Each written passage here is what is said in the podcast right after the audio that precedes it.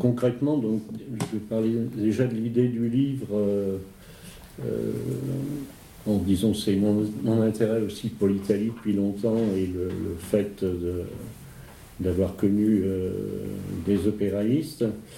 et puis plus ponctuellement, le fait que l'un des principaux théoriciens de, l'opéraïsme, Mario Tronti, a fait paraître euh, en 2016 un livre qui s'appelle Nous opéraïstes, qui euh, faisait un peu le bilan euh, de l'opéraïsme, tout au moins de son opéraïsme à lui.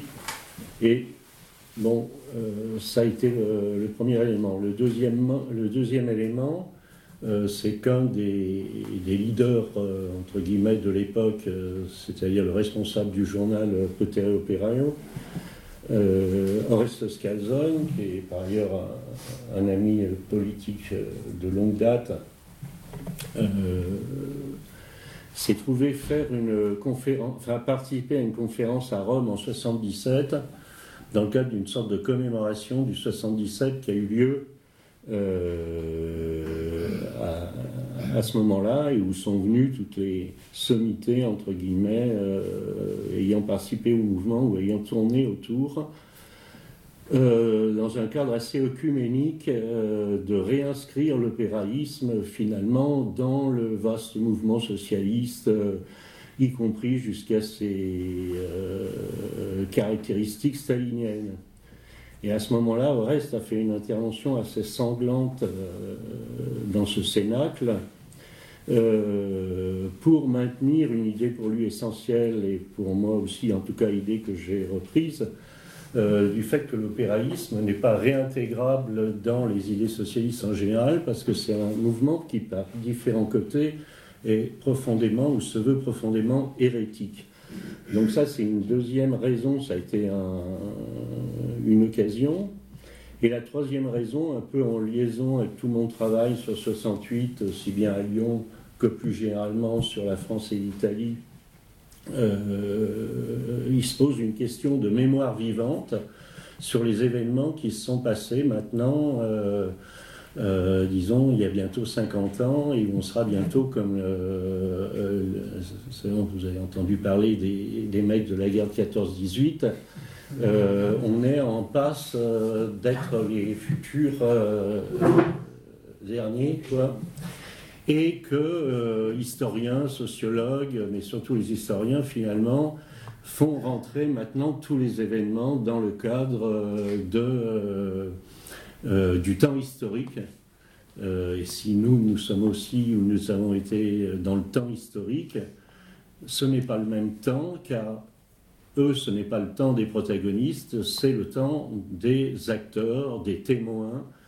Et on a vu dans les différentes commémorations de 68 et différents événements, les historiens prendre un peu la main, les historiens et les sociologues prendre un peu la main sur l'histoire des mouvements euh, puisque nous, finalement, nous introduirions des biais subjectifs de réinterprétation de l'histoire, ce qui est sûrement vrai, euh, mais qui n'en invalide pas pour autant nos interventions. Voilà donc un petit peu les, les raisons de ce livre. On a conjugué tout ça de façon à faire un livre un peu à quatre mains, mais comme euh, n'écrit pas en français facilement, euh, c'est donc plutôt moi qui l'ai écrit et lui a écrit un texte qui est euh, d'une trentaine de pages, qui est inclus dans le bouquin qui s'appelle Opéraïsme et communisme et qui est un compte-rendu un peu développé et théorisé de son intervention à, Rome euh, en 77. Voilà. Peut-être euh, pour aussi contextualiser par rapport à ce que dit Norbert, présenter l'opéraïsme. Euh, l'opéraïsme, sans être, euh, enfin, sans avoir besoin d'être italianisant, ça fait penser donc à ouvrier et donc à ouvriérisme. Le, le, mot qui arrive le plus souvent dans la langue française, c'est ouvriérisme. Alors je ne sais pas si ouvriériste et ouvriérisme, ça vous dit quelque chose. Euh, puisque c'est même plus un terme qu'on emploie aujourd'hui, vu que ouvrier est devenu un gros mot. Euh, donc, euh, fortiori, ouvriériste, c'est plus qu'un gros mot, puisque c'est la dérive d'un gros mot. mais ouvriériste était une, en France considéré un petit peu comme une sorte d'injure. dans le milieu gauchiste des années 60-70, c'était l'ouvriériste, c'était celui qui collait à l'ouvrier comme à la septième merveille du monde. par exemple, ce qu'on appelait les Mao euh, d'ouvriéristes, euh, ou ils se traitaient entre eux d'ouvriéristes, etc. Donc il y avait cet aspect péjoratif de se mettre au service du peuple, enfin au service de la classe ouvrière. Euh, ça bien sûr qu'il y a un peu la même chose en Italie. Il y avait un peu la même chose en Italie dans les mêmes courants, mais le courant ouvriériste euh, qu'on peut trouver dans tous les mouvements gauchistes à un certain moment, ce courant ouvriériste, ce n'est pas l'opéraïsme. L'opéraïsme, c'est un, ensemble de thèses qui sont défendues par des gens qui sont liés au mouvement ouvrier et euh, ensemble de thèses qui euh, sont développées à partir de 1962 et même un petit peu préalablement, mais disons surtout à partir de 1962, elle interdit à l'intérieur d'une revue qui s'appelle Les Quaderni Rossi, enfin les cahiers rouges, et euh, des thèses donc qui sont euh, euh, relativement hérétiques, comme je le dis. Et si je me suis aussi intéressé à ce mouvement par rapport questionnement qu'on peut se poser à la suite, c'est que très souvent, les questionnements dans le milieu en disons grosso modo d'extrême gauche, mais pas, pas gauchiste, enfin, en disons euh, bon, admettons, employons le terme d'extrême gauche, parce qu'ultra gauche, ça va, ou autonome, ça va introduire d'autres notions, mais dans ces milieux-là, très souvent se pose la question de la théorie et de la pratique et du rapport entre théorie et pratique, etc. Euh, un rapport jamais résolu, bon, euh, et qui n'avait même pas été euh, finalement résolu à l'origine, même quand les théories socialistes se sont développées, la question du lien avec les mouvements, comme on a pu le voir ne serait-ce que dans la commune de Paris, euh, le lien entre les thèses développées dans la première internationale et ce qui s'est passé dans la Commune de Paris, c'était tout sauf évident, euh, puisque même Marx en a pris plein la gueule finalement euh, à ce moment-là par rapport à ce qu'il énonçait et ce qu'il n'avait pas perçu.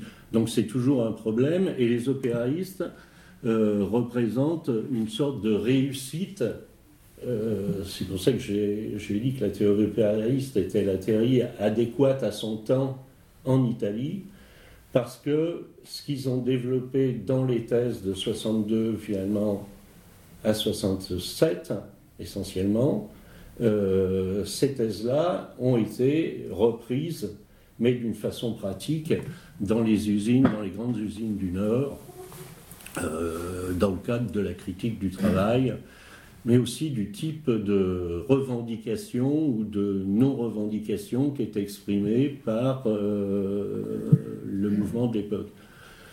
Euh, voilà, donc pour euh, ces précisions.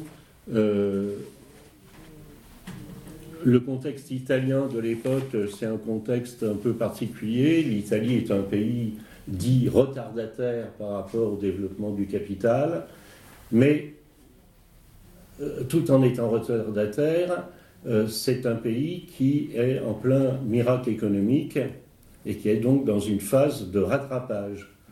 Euh, et donc qui, galope vers une modernité, tout au moins dans le nord du pays. Ces caractéristiques de retard de l'Italie font que le capital y est bizarrement beaucoup plus concentré qu'en France.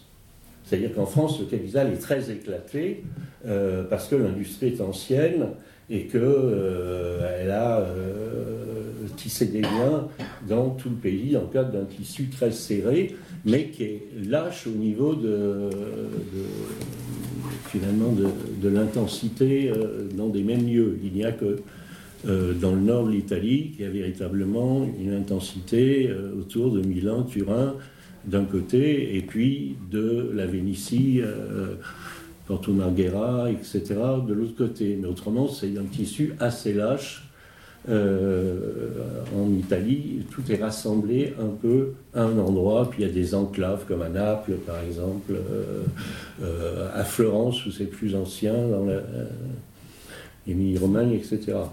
Donc cette concentration va jouer un rôle dans la concentration en quelque sorte des forces euh, ouvrières dans certaines euh, entreprises.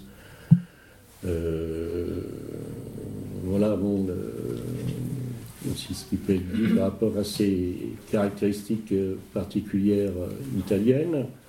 au niveau des caractéristiques politiques par rapport à la France, ce qui peut se dire aussi, c'est que euh, l'équivalent de la CGT italienne, euh, de la CGT française, qui est la CGIL italienne, euh, ne va pas avoir la même attitude que la CGT française et va, ce qu'on appelle, enfourcher le, tigre, d'après l'expression italienne, et faire les premiers pas avec le mouvement euh, dans la phase 67 à 68 et jusqu'en 73.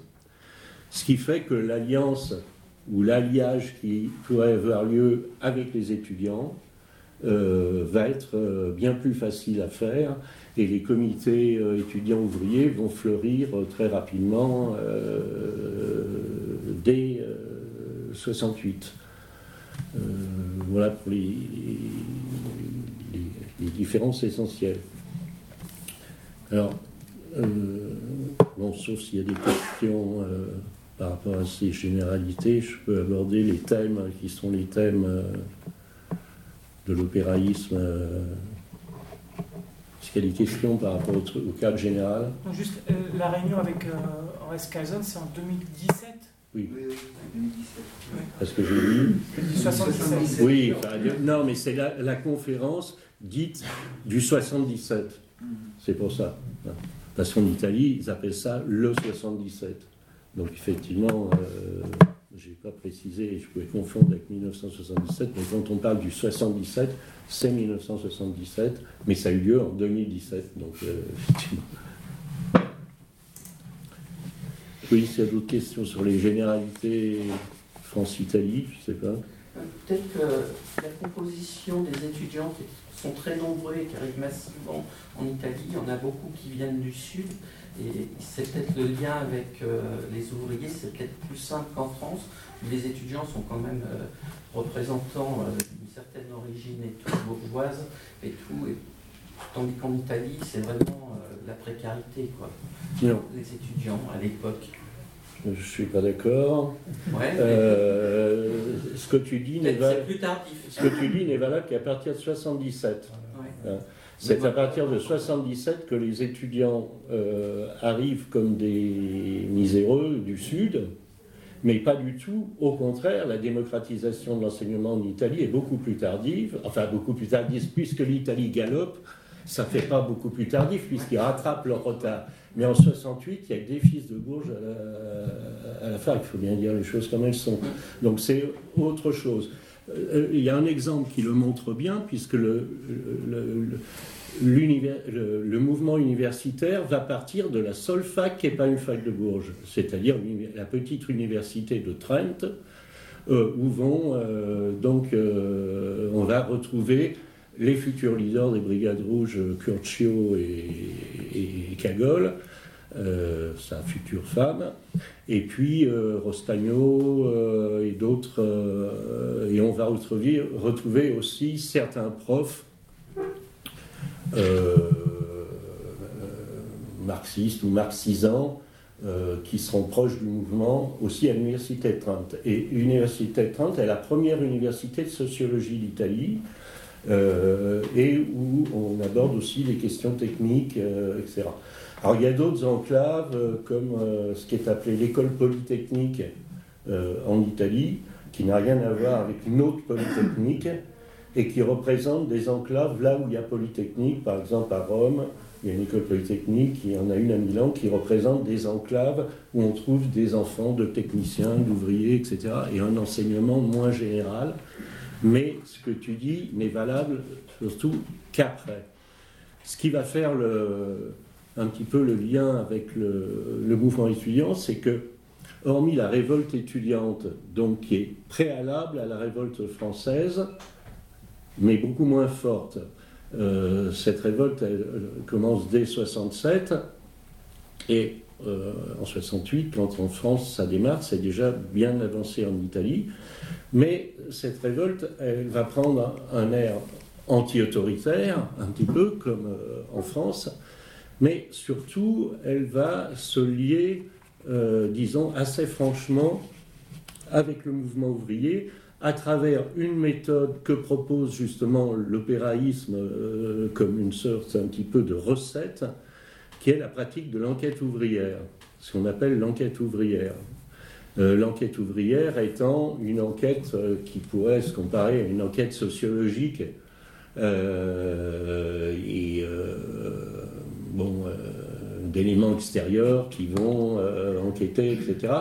C'est pas auprès de la classe ouvrière des intellectuels ou experts qui vont s'enseigner sur ce que disent les ouvriers. Non, c'est une enquête plus participative et que Panzieri, Regno Panzieri, qui est l'un des théoriciens de l'enquête ouvrière avec euh, Romano Alquati, conçoivent le, cette intervention comme une intervention, ce qu'ils appellent participative, et où il s'agit à chaud d'avoir un, rendu de la situation, des conditions de travail, des revendications des salariés et de ce qui motive euh, le début des luttes euh, de l'époque. Un peu comme ce que nous on tentera, euh, Daniel Colson ou Mai par exemple, quand euh, on a introduit l'enquête ouvrière comme une pratique euh, après 68 euh, sous-tendant l'idée que les ouvriers avaient des choses à dire euh, et que ce n'était pas de l'extérieur euh, euh simplement qu'on devait faire une, une, sociologie ouvrière qui était euh, très avancée puisqu'à l'époque des gens comme euh, Serge Mallet, Gors et, d'autres avaient tout un développement sur ce que les opéraïstes appelleront euh, la nouvelle composition de classe, hein, c'est-à-dire le, euh, la part des OS plus importante, mais aussi la part technicien de plus en plus importante dans le, le procès de travail et de production, euh, etc. Donc cette enquête ouvrière va être un moyen de créer euh, des comités euh, étudiants ouvriers ou ouvriers étudiants, euh, d'abord à Turin et ensuite dans toute la zone milanaise, euh, et aussi dans la région de Padoue et sur la Vénétie et Porto Marghera et les usines chimiques, la Montedison, etc. Euh, euh, voilà, donc ça c'est le point de vue de la méthode où il y a une sorte d'application. Enfin, les EPIs vont, chercher en quelque sorte à, à, à, vérifier leur thèse. Alors, leur thèse, la thèse principale, si je les prends par ordre, la thèse principale et qui est hérétique, euh, c'est celle de Panzieri qui est d'analyser. Donc Panzieri est déjà un, un mec âgé euh, à l'époque, c'est un gars des, années 50. Euh, pour lui, le capitalisme, le néo-capitalisme, qu'il appelle le néo-capitalisme, euh, se caractérise par l'introduction de la technoscience. Déjà, il a une analyse très anticipatrice finalement, se caractérise par donc cette introduction de la technoscience dans le procès de travail et un procès de production qui, de plus en plus, euh, fait dominer ce qu'on appelle, ce que Marx appelle le travail mort sur le travail vivant, ou dit autrement, euh, substitue massivement le capital euh, au travail par un machinisme intensif. Les Italiens euh, seront par exemple beaucoup plus avancés sur l'automatisation du procès de travail que les Français, par exemple. Hein. Mais ça un peu plus tard à la Fiat, dès 73, l'automatisation sera déjà beaucoup plus, le nombre de robots sera beaucoup plus important que chez Renault par exemple ou dans l'industrie française. Donc il y a ce processus-là qui fait que il faut rompre avec euh, l'idée marxiste euh, comme quoi euh, le machinisme est progressiste et que de toute façon la révolution sera une révolution aussi scientifique où on utilisera une science neutre. Bon, Pausieri dit non, la science n'est pas neutre. Et donc, ça veut dire qu'au niveau de l'insubordination ouvrière, ça veut dire que la question de la sacro-sainte, euh, euh, comment dire, euh, le fait que l'outil de travail soit quelque chose d'absolument à préserver, tel qu'a pu le développer la CGT pendant des dizaines d'années, cette chose-là, ça sera beaucoup moins avancé. Donc, par exemple, dans les luttes euh, le sabotage ou euh, des destructions euh, de processus de travail ou de, production, de produits de travail, etc., sont, seront des pratiques courantes. C'est lié quand même à cette idée de rupture avec le progressisme du capital. Ce progressisme est remis en question par les thèses. La deuxième position hérétique, c'est celle qui est défendue, la plus hérétique, c'est celle qui défendue par, euh, Tronti, euh, dans son livre, euh, le livre qui est un peu le phare de l'opéraïsme première période, qui s'appelle Ouvrier et Capital. C'est qu'il analyse donc le capital comme un rapport social de production, mais disons que dans l'analyse marxiste du rapport social capitaliste, c'est toujours le capital qui a l'initiative et le travail qui répond à l'initiative du capital. C'est-à-dire qu'en fait, finalement, euh, les ouvriers ne font que se, les prolétaires ne font que se révolter contre quelque chose euh, qui les domine. Et donc, euh, grosso modo, ils sont dominés. Et c'est dans l'exploitation quotidienne. Et finalement, c'est la crise qui peut amener la crise économique ou une forme de crise économique qui peut amener un basculement du rapport capital-travail où le travail va prendre euh, l'initiative. Pour Tronti et les opéraïstes, c'est une inversion de, euh, cette, de ce rapport, c'est-à-dire que c'est le travail qui a l'initiative, et en tout cas qui doit l'avoir, et qui doit mettre en crise euh, le capital, et non l'inverse. C'est-à-dire qu'il n'y a pas de crise à attendre, il faut la provoquer, et comment la provoquer? Eh ben, on la provoquera par euh, l'insubordination ouvrière, y compris, donc ça aussi c'est une sorte d'hérésie, mais toute relative, parce que par exemple la CFDT la défendra ensuite en France euh, au début des années 70, quand la CFDT deviendra un peu le syndicat de... Euh, le nid où les gauchistes ouvriers peuvent se, mettre une fois, une fois virés de la CGT ou, ou une fois rentrés dans un syndicat qui leur permet à peu près d'avoir une initiative, c'est ne pas faire de différence entre revendication quantitative et revendication qualitative.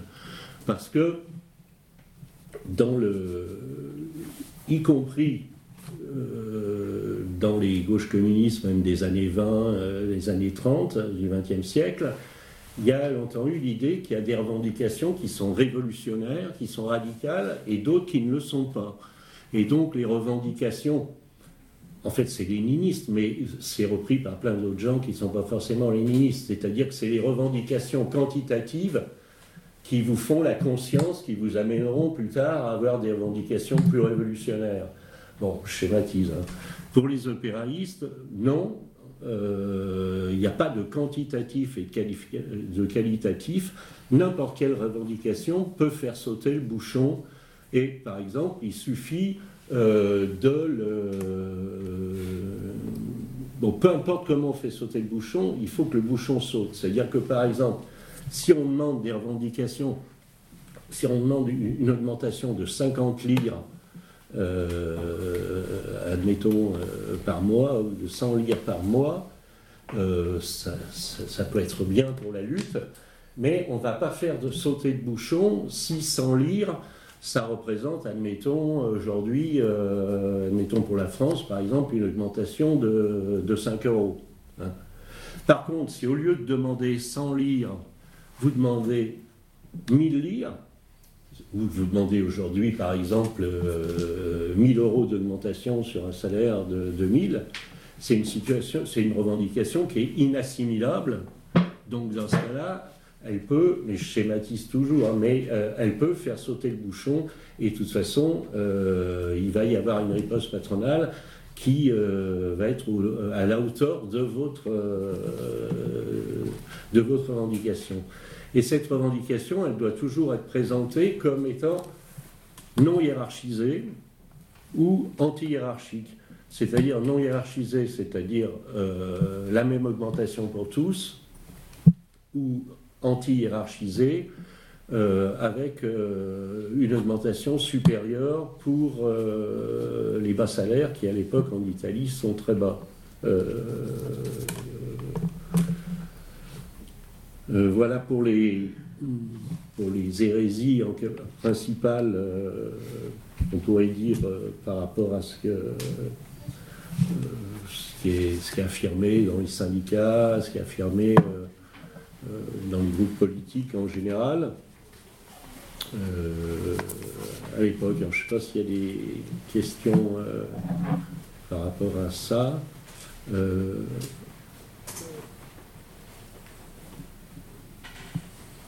donc les, mouvements, il n'y a pas de question, je finis juste un peu, les mouvements qui vont s'enclencher, donc là aussi par rapport à la France, c'est des formes un peu particulières. C'est-à-dire qu'il n'y aura pas, bien sûr qu'il y a eu des grèves générales, mais en Italie, il n'y aura pas le phénomène de grève générale. C'est-à-dire que en France, la situation, elle s'est arrêtée. Mais ça ne veut pas dire que le niveau de conflictualité partout euh, a été le même, euh, etc. Euh, elle s'est arrêtée parce que tout s'est arrêté et il y a eu aussi une crise politique à côté de la crise économique, et, tout s'est arrêté, y compris l'essence, euh, bon, plus rien ne circulait, etc. Mais ça ne voulait pas dire qu'il se passait des choses dans les usines. Par exemple, quand la CGT a décidé que tout s'arrêtait, euh, en accord avec euh, enfin, Pompidou-Ségui, ils se sont mis à occuper les usines pour que tout s'arrête. Hein, justement, pour que tout s'arrête, que le mouvement s'arrête. mais en même temps, tout était arrêté aussi. Par contre, dans les usines italiennes, il n'y a pas de grève générale. Euh, autrement, on ne comprendrait pas, parce que les, ouvriers, il y en a qui ont fait grève pendant des mois et des mois, même des années et des années, mais c'était jamais les mêmes, en fait. Hein. Euh, parce qu'ils reprenaient, bon, d'abord, il y avait tout le phénomène des grèves bouchons, des grèves thromboses, c'est-à-dire que les ouvriers à la chaîne, vous devez connaître le truc, hein, c'est-à-dire qu'un maillon de la chaîne s'arrête, c'est l'autre qui reprend euh, la lutte, etc., etc. Mais aussi parce que euh, l'usine redémarrait, elle s'arrêtait. Par exemple, la Fiat subit des secousses euh, avec des occupations très dures, mais qui ne sont pas des occupations comme en France où on joue à la pétanque, on appelle Jean Ferrat, et on fait venir le théâtre du coin de la banlieue parisienne à Boulogne-Billancourt. Ce pas des occupations de ce type-là, c'est des occupations violentes, ponctuelles, euh, où les ouvriers exercent leur violence contre les chefs, y compris aussi contre les autres ouvriers. Donc ces mouvements-là sont sporadiques, parce que s'ils n'étaient pas sporadiques, il y aurait autre chose que ces simples mouvements. Mais ils existent en tout cas, et euh, il y a une pression très forte euh, sur les patrons. Et pendant un temps, un compromis avec les syndicats, et en tout cas avec le syndicat de la métallurgie, euh, où les trois grands syndicats italiens, vous voyez, vont se réunir sur une position donc relativement de gauche, qui est d'enfourcher le tigre et de soutenir le mouvement y compris jusqu'à former euh, des conseils, enfin pas des conseils ouvriers, mais des conseils d'entreprise et des délégués ouvriers qui ne sont pas les délégués syndicaux. Alors là, c'est la question de l'organisation du mouvement. Si, si, on veut revenir aux opéraïstes, on peut dire que l'opéraïsme n'a pas de fétichisme de l'organisation. D'abord, les opéraïstes, ils sont n'importe quoi, ils sont n'importe qui. Hein.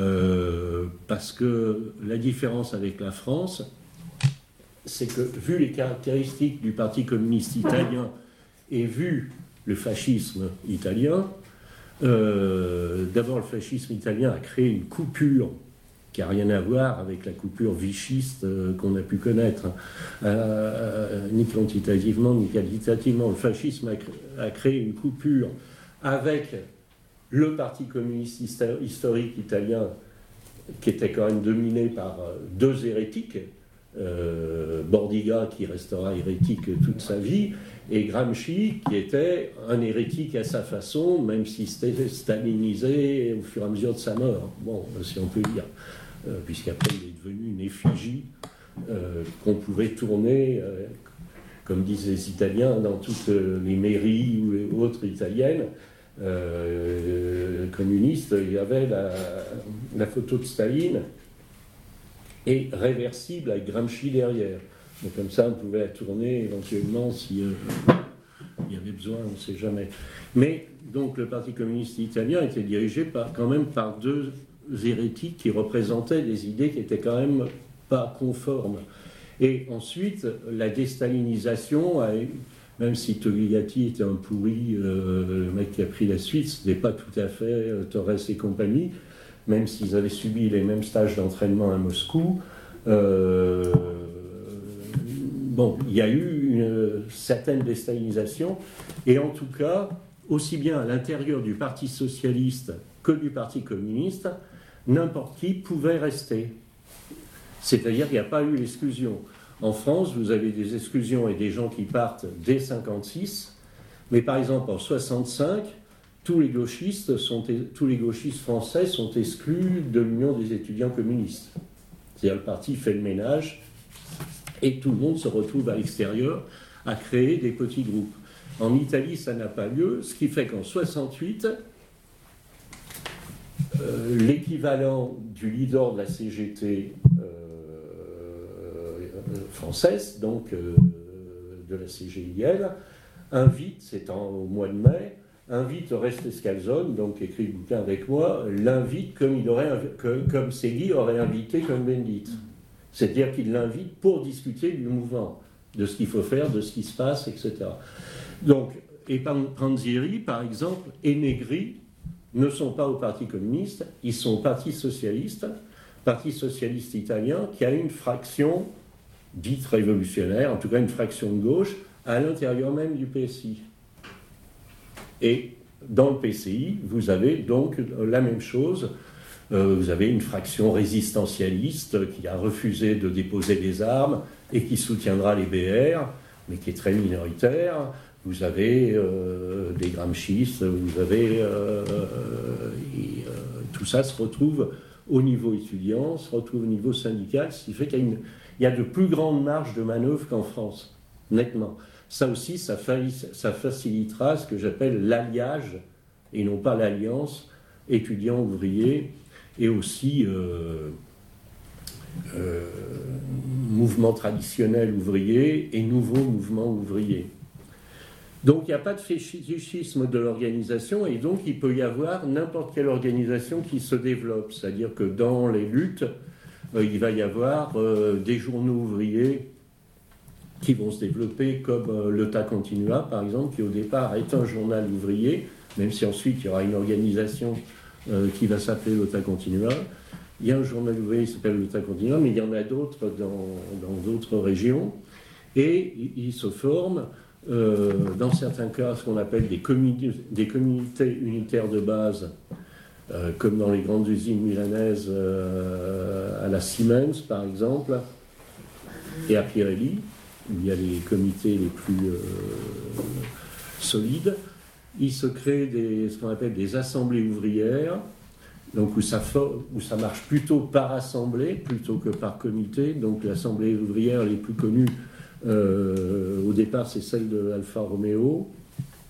Euh, il existe aussi euh, d'autres types d'organisations à mi-chemin entre l'Assemblée ouvrière et les comités. Il existe aussi des assemblées régionales comme en Vénétie, ou des coordinations comme les coordinations des assemblées ouvrières à Milan, tout ça sont des, embryons d'organisation, mais qui ne sont pas qui ne sont pas des partis ni même, ni même des groupuscules. Donc parallèlement existent des groupuscules qui sont très liés au mouvement et qui sont principalement donc Potere Opera et, et, l'OTA Continua, qui sont capables de mener sur tout l'OTA Continua des luttes à l'intérieur des entreprises. Euh, par exemple, l'OTA Continua peut décider de lutte sur les salaires, euh, par exemple sur les salaires et les augmentations égalitaires, peut décider de grève en tant qu'organisation, l'OTA Continua et faire défiler des milliers de gens dans Turin sur ces bases-là, euh, ce ne sont pas des groupuscules, parce qu'à l'intérieur des usines, et particulièrement de la Fiat, il y a une masse ouvrière euh, qui euh, adhère un petit peu à ces, à ces revendications. On voit un petit peu. Et, il peut donc y avoir confrontation entre ces organisations politiques. C'est dur de les classer en France. Hein. Par exemple, Potere Opérail, euh, bon, c'est une organisation qu'on pourrait dire, si on met par rapport à, ce qu'était une autre époque, il n'y a pas d'équivalent. Par rapport à aujourd'hui, si on veut parler comme aujourd'hui, euh, Potere Opérail, c'est un peu des léninistes, une pointe de léninisme et une pointe d'insurrectionnisme. Bon. Euh, le continua, c'est une pointe de maoïsme et une pointe euh, d'anti-autoritarisme influencé par Marcuse, euh, ces thèses-là. voilà. Mais il peut y avoir des oppositions entre les deux, et pas toujours les oppositions qu'on croit, hein, c'est-à-dire que les, ce ne sont pas les, groupuscules ou les organisations comme peut-être ou le tas continua qui sont les plus. on dit toujours que les organisations sont, sont moins radicales que les masses. En fait, elles sont aussi souvent plus radicales. Et par exemple, le tas continua va prôner, par rapport aux élections de conseil de délégués, va prôner le, un slogan qui était célèbre à l'époque Nous sommes tous des délégués. Nous sommes tous des délégués, ça vous dit rien? C'était un truc. Euh, donc refus des élections, non seulement des élections syndicales, enfin, pour, euh, parce que c'était du ronron. Les syndicats avaient compris que les élections syndicales, enfin les élections professionnelles, ça ne pouvait pas marcher en temps de lutte, donc ils avaient créé un nouveau système pour être plus proche, en fourchant le tigre, ils voulaient être plus proche des salariés, et ils avaient créé donc ce, euh, nouveau, système de conseil de délégués. Et ils se posaient la question, donc aux ouvriers influencés par les opéraïstes ou par différents groupes, de savoir s'ils se présentaient ou s'ils ne se présentaient pas. Et l'OTA Continua avait pris euh, la décision de refuser et de dire nous sommes tous des délégués. En fait, après, Adriano Sofri, qui est le principal responsable euh, et le théoricien, disons, celui qui écrivait sur la question, a écrit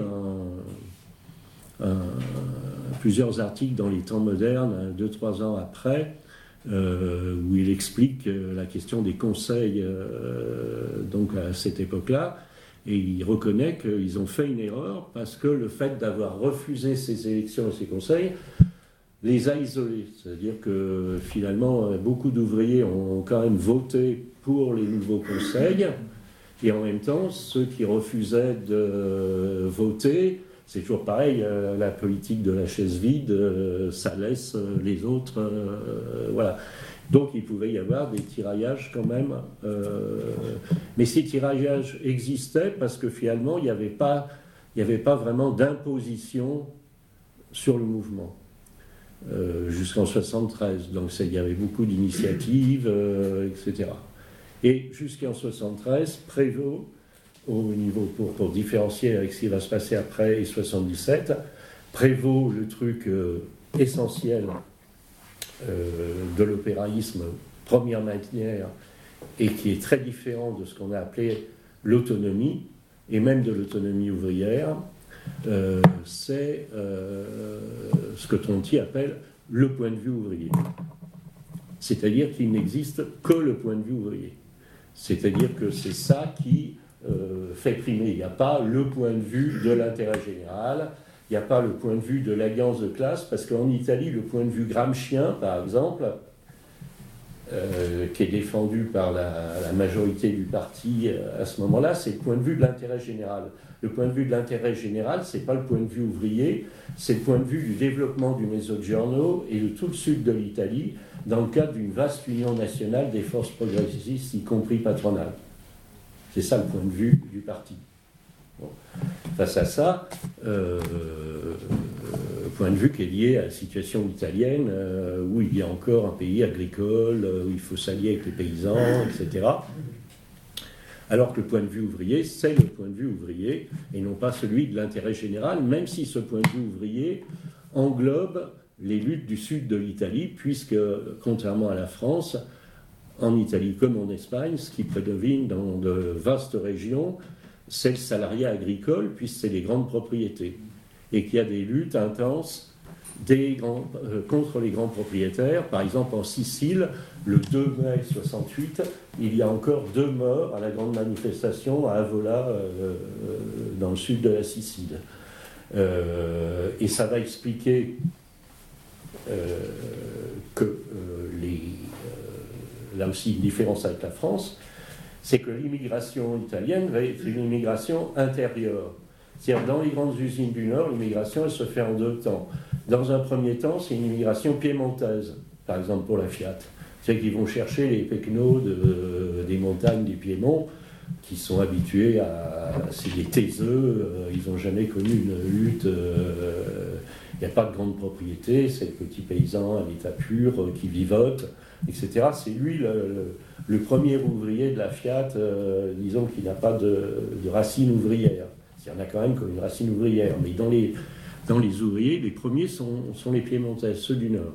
Et puis, dès 68, 69, euh, et puis ça va s'accélérer jusqu'en 73, c'est une immigration du Sud qui arrive, et une immigration du Sud qui est à la fois habituée aux luttes du Sud, et en même temps euh, qui n'est pas habituée à une discipline d'usine euh, ni à la vie urbaine, etc., et qui va être le ferment de la révolte, indépendamment du fait qu'ils ont tous les ingrédients, c'est-à-dire indépendamment du fait que ce sont aussi que des jeunes. Donc des jeunes euh, qui n'ont pas été euh, disciplinés euh, pendant des années, des dizaines d'années, ou, d'autres par la discipline du travail, et qui ont des comportements qui ne sont pas conformes, c'est-à-dire qu'ils n'ont pas la fierté ouvrière euh, qui faisait respecter euh, l'outil de travail, euh, etc. Ils n'ont pas non plus forcément besoin de beaucoup d'argent, même s'ils doivent en envoyer au pays. tout un tas de caractéristiques qui vont faire monter la mayonnaise, en, quelque sorte. donc voilà pour cette première partie. En, en 73, pour le premier opéraïsme, en quelque sorte, ce point de vue ouvrier, où c'est qui peut être résumé par euh, donc euh, euh, nous voulons tout, ce qui était l'autre qui était l'autre truc, la formule nous sommes tous des délégués, nous voulons tout, c'est-à-dire que n'importe quel, enfin, c'est pas les revendications qui fait le truc, c'est euh, nous voulons tout. Ça, c'est le côté ouvrier.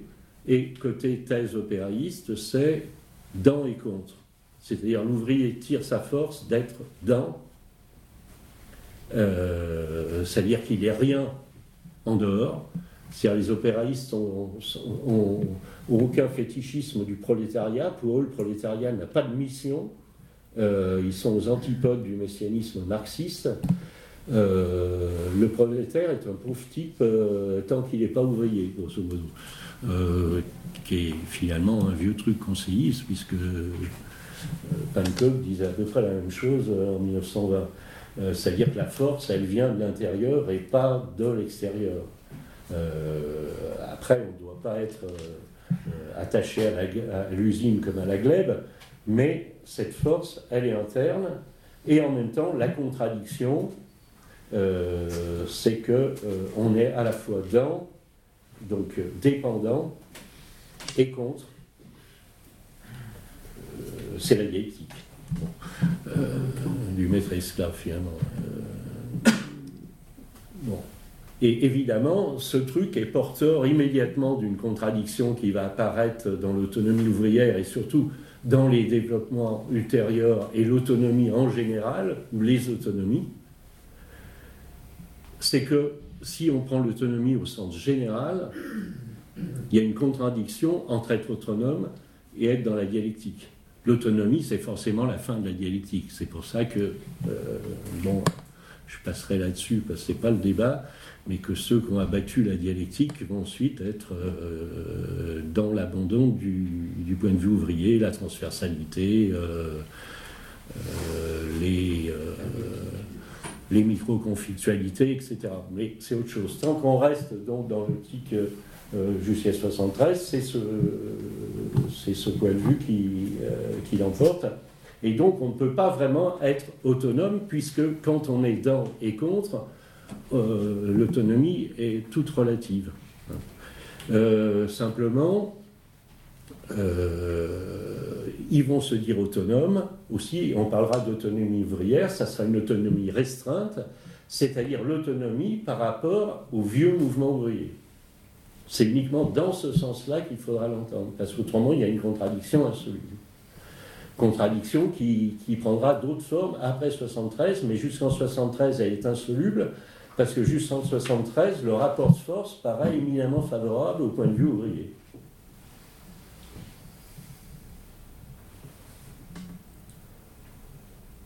Donc voilà pour le. Si je résumais le, le, truc, euh, ça peut être ça. Euh, pour ce qui est du, du premier opéraïsme, qui est finalement le moins connu, même s'il existe quelques bouquins qui sont parus sur ce sujet, indépendamment des miens, comme celui sur mai 68 et mes rampants italiens, des bouquins qui sont parus aux Nuits Rouges, trois petits bouquins qui sont, battus, qui sont parus aux Nuits Rouges, euh, qui s'appellent dans l'ordre euh, La Fiat aux mains des ouvriers, qui sont très euh, descriptifs, hein, mais donc aux mains des ouvriers, euh, pouvoir ouvrier à Porto Maghreb, et la Garde Rouge raconte qu'il y a l'expérience du comité ouvrier de la Magnétie Morée. Euh, trois exemples de luttes euh, différentes, hein, puisque la Magnétie Morée, c'est des luttes où les la lutte armée intervient à l'intérieur de cette lutte. Euh, la Fiat au des ouvriers, bah, c'est, euh, disons, le, point de démarrage et c'est, euh, disons, le, plus haut degré de, conflictualité à l'intérieur d'une entreprise.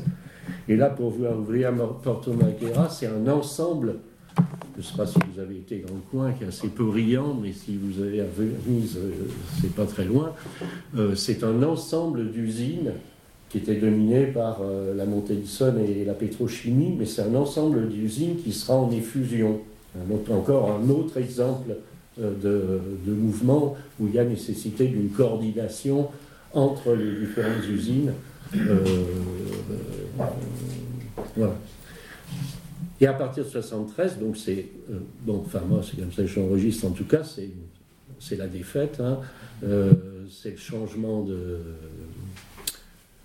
la CGIL et, les, syndicats de la météorologie arrêtent d'enfourcher le tigre parce que c'est trop dangereux, ils sont débordés, ils se cabrent, ils signent les accords, les premiers accords, surtout la Fiat, avec le patronat. Le patronat arrête d'embaucher les jeunes du Sud et euh, c'est la dégringolade qui est masquée par le fait que le mouvement s'étend. Un peu comme les gilets jaunes, si vous voulez, si on veut revenir aujourd'hui. Plus les gilets jaunes se sont étendus, plus ils ont été, battus. Je veux dire, bon, euh, euh, là c'est un peu pareil, c'est-à-dire ça s'étend, mais en même temps la force du mouvement euh, et moins. C'est-à-dire ça s'étend parce que les gens sont battus. Et puis parce qu'ils abordent d'autres sujets. Donc ils vont aborder la question du logement, parce qu'il y a une grande pauvreté dans certains coins. Ils vont aborder la question du logement, la question du transport, et l'OTA Continua va dire euh, reprenons la ville.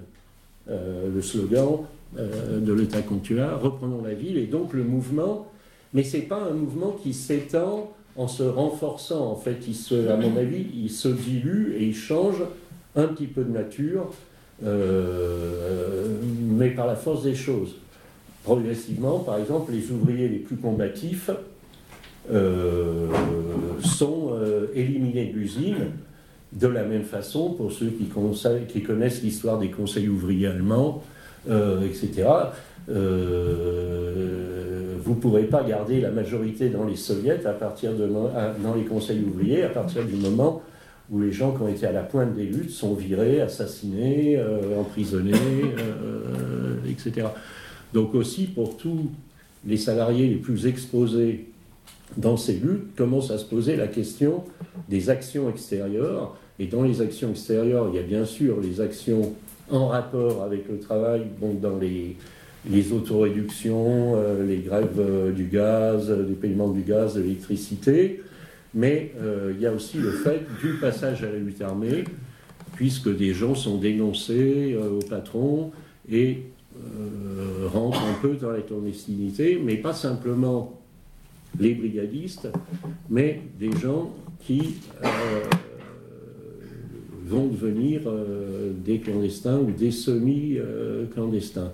Mais dès le départ, le problème n'est pas réglé, puisque les premières actions brigadistes, en fait, elles sont appelées par les ouvriers. Donc il y a un problème d'assumer euh, la violence. C'est-à-dire que cette violence, elle est assumée dans les cortèges ouvriers, par exemple, où les ouvriers se répandent dans l'usine, euh, euh, font des violences contre les jaunes, contre les chefs, etc. Mais c'est une violence raisonnée parce que c'est une violence qui n'est pas armée, même s'il y a violence.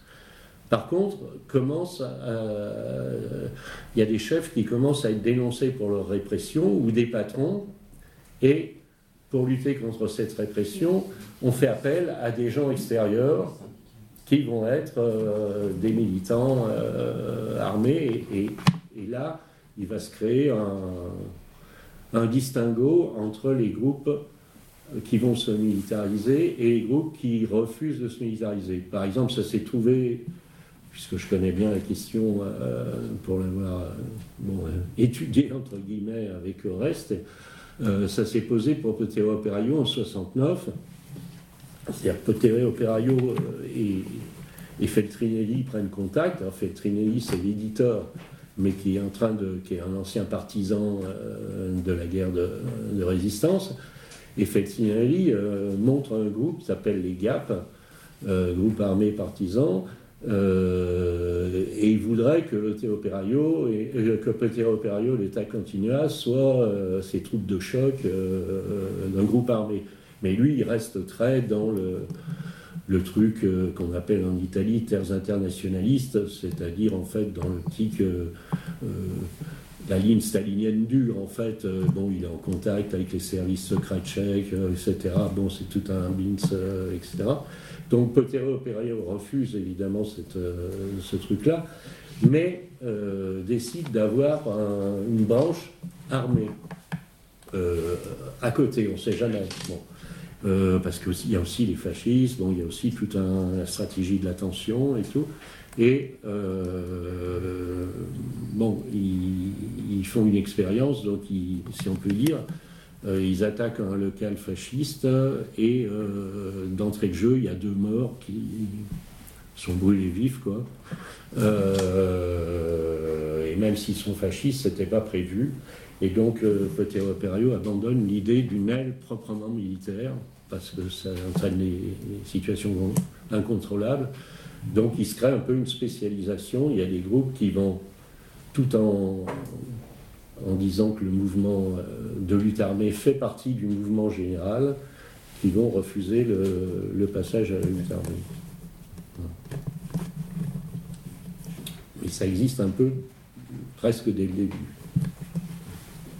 La question de, la violence du mouvement, qui est une question qu'on retrouve, nous, enfin, que moi j'ai posé par exemple souvent à l'Assemblée générale des Gilets jaunes euh, sur la mouvement, une question que les mouvements refusent de se poser. Par exemple, euh, l'attitude des Gilets jaunes vis-à-vis de la violence. Euh, où, il s'agit d'assumer sa violence, sa propre violence, ou de ne pas l'assumer. Et par exemple, chez les Gilets jaunes à Lyon, elle n'était pas du tout assumée, ce qui faisait que en général, les organisateurs de manifs à Lyon voulaient qu'il n'y ait pas d'incident, mais quand il y avait des manifs nationales à Paris, ils couraient à Paris et ils, applaudissaient, les Black Blocs. Euh, bon, c'est un exemple. C'est un exemple de les Black Blocs, c'est un exemple, un contre-exemple où le mouvement refuse euh, d'assumer sa propre violence et il a recours à une violence extérieure. Je ne juge pas, hein, c'est simplement un constat euh, dans tous les mouvements se pose un peu cette question. Et donc les Italiens se sont posés très tôt, de façon différente. voilà, grosso modo, après je peux répondre à des questions précises, mais et après il y a tout le développement sur 77, comment le, mouvement s'oriente un peu différemment sur la première partie, je pensais avoir été un peu exhaustif. La deuxième partie serait bien, si on commence la discussion, peut-être encore des trucs à dire Non. Euh, non, euh, rien à dire. Euh, non, mais rien à dire. Ah, sur la deuxième partie, si. Non, mais c'était sur la.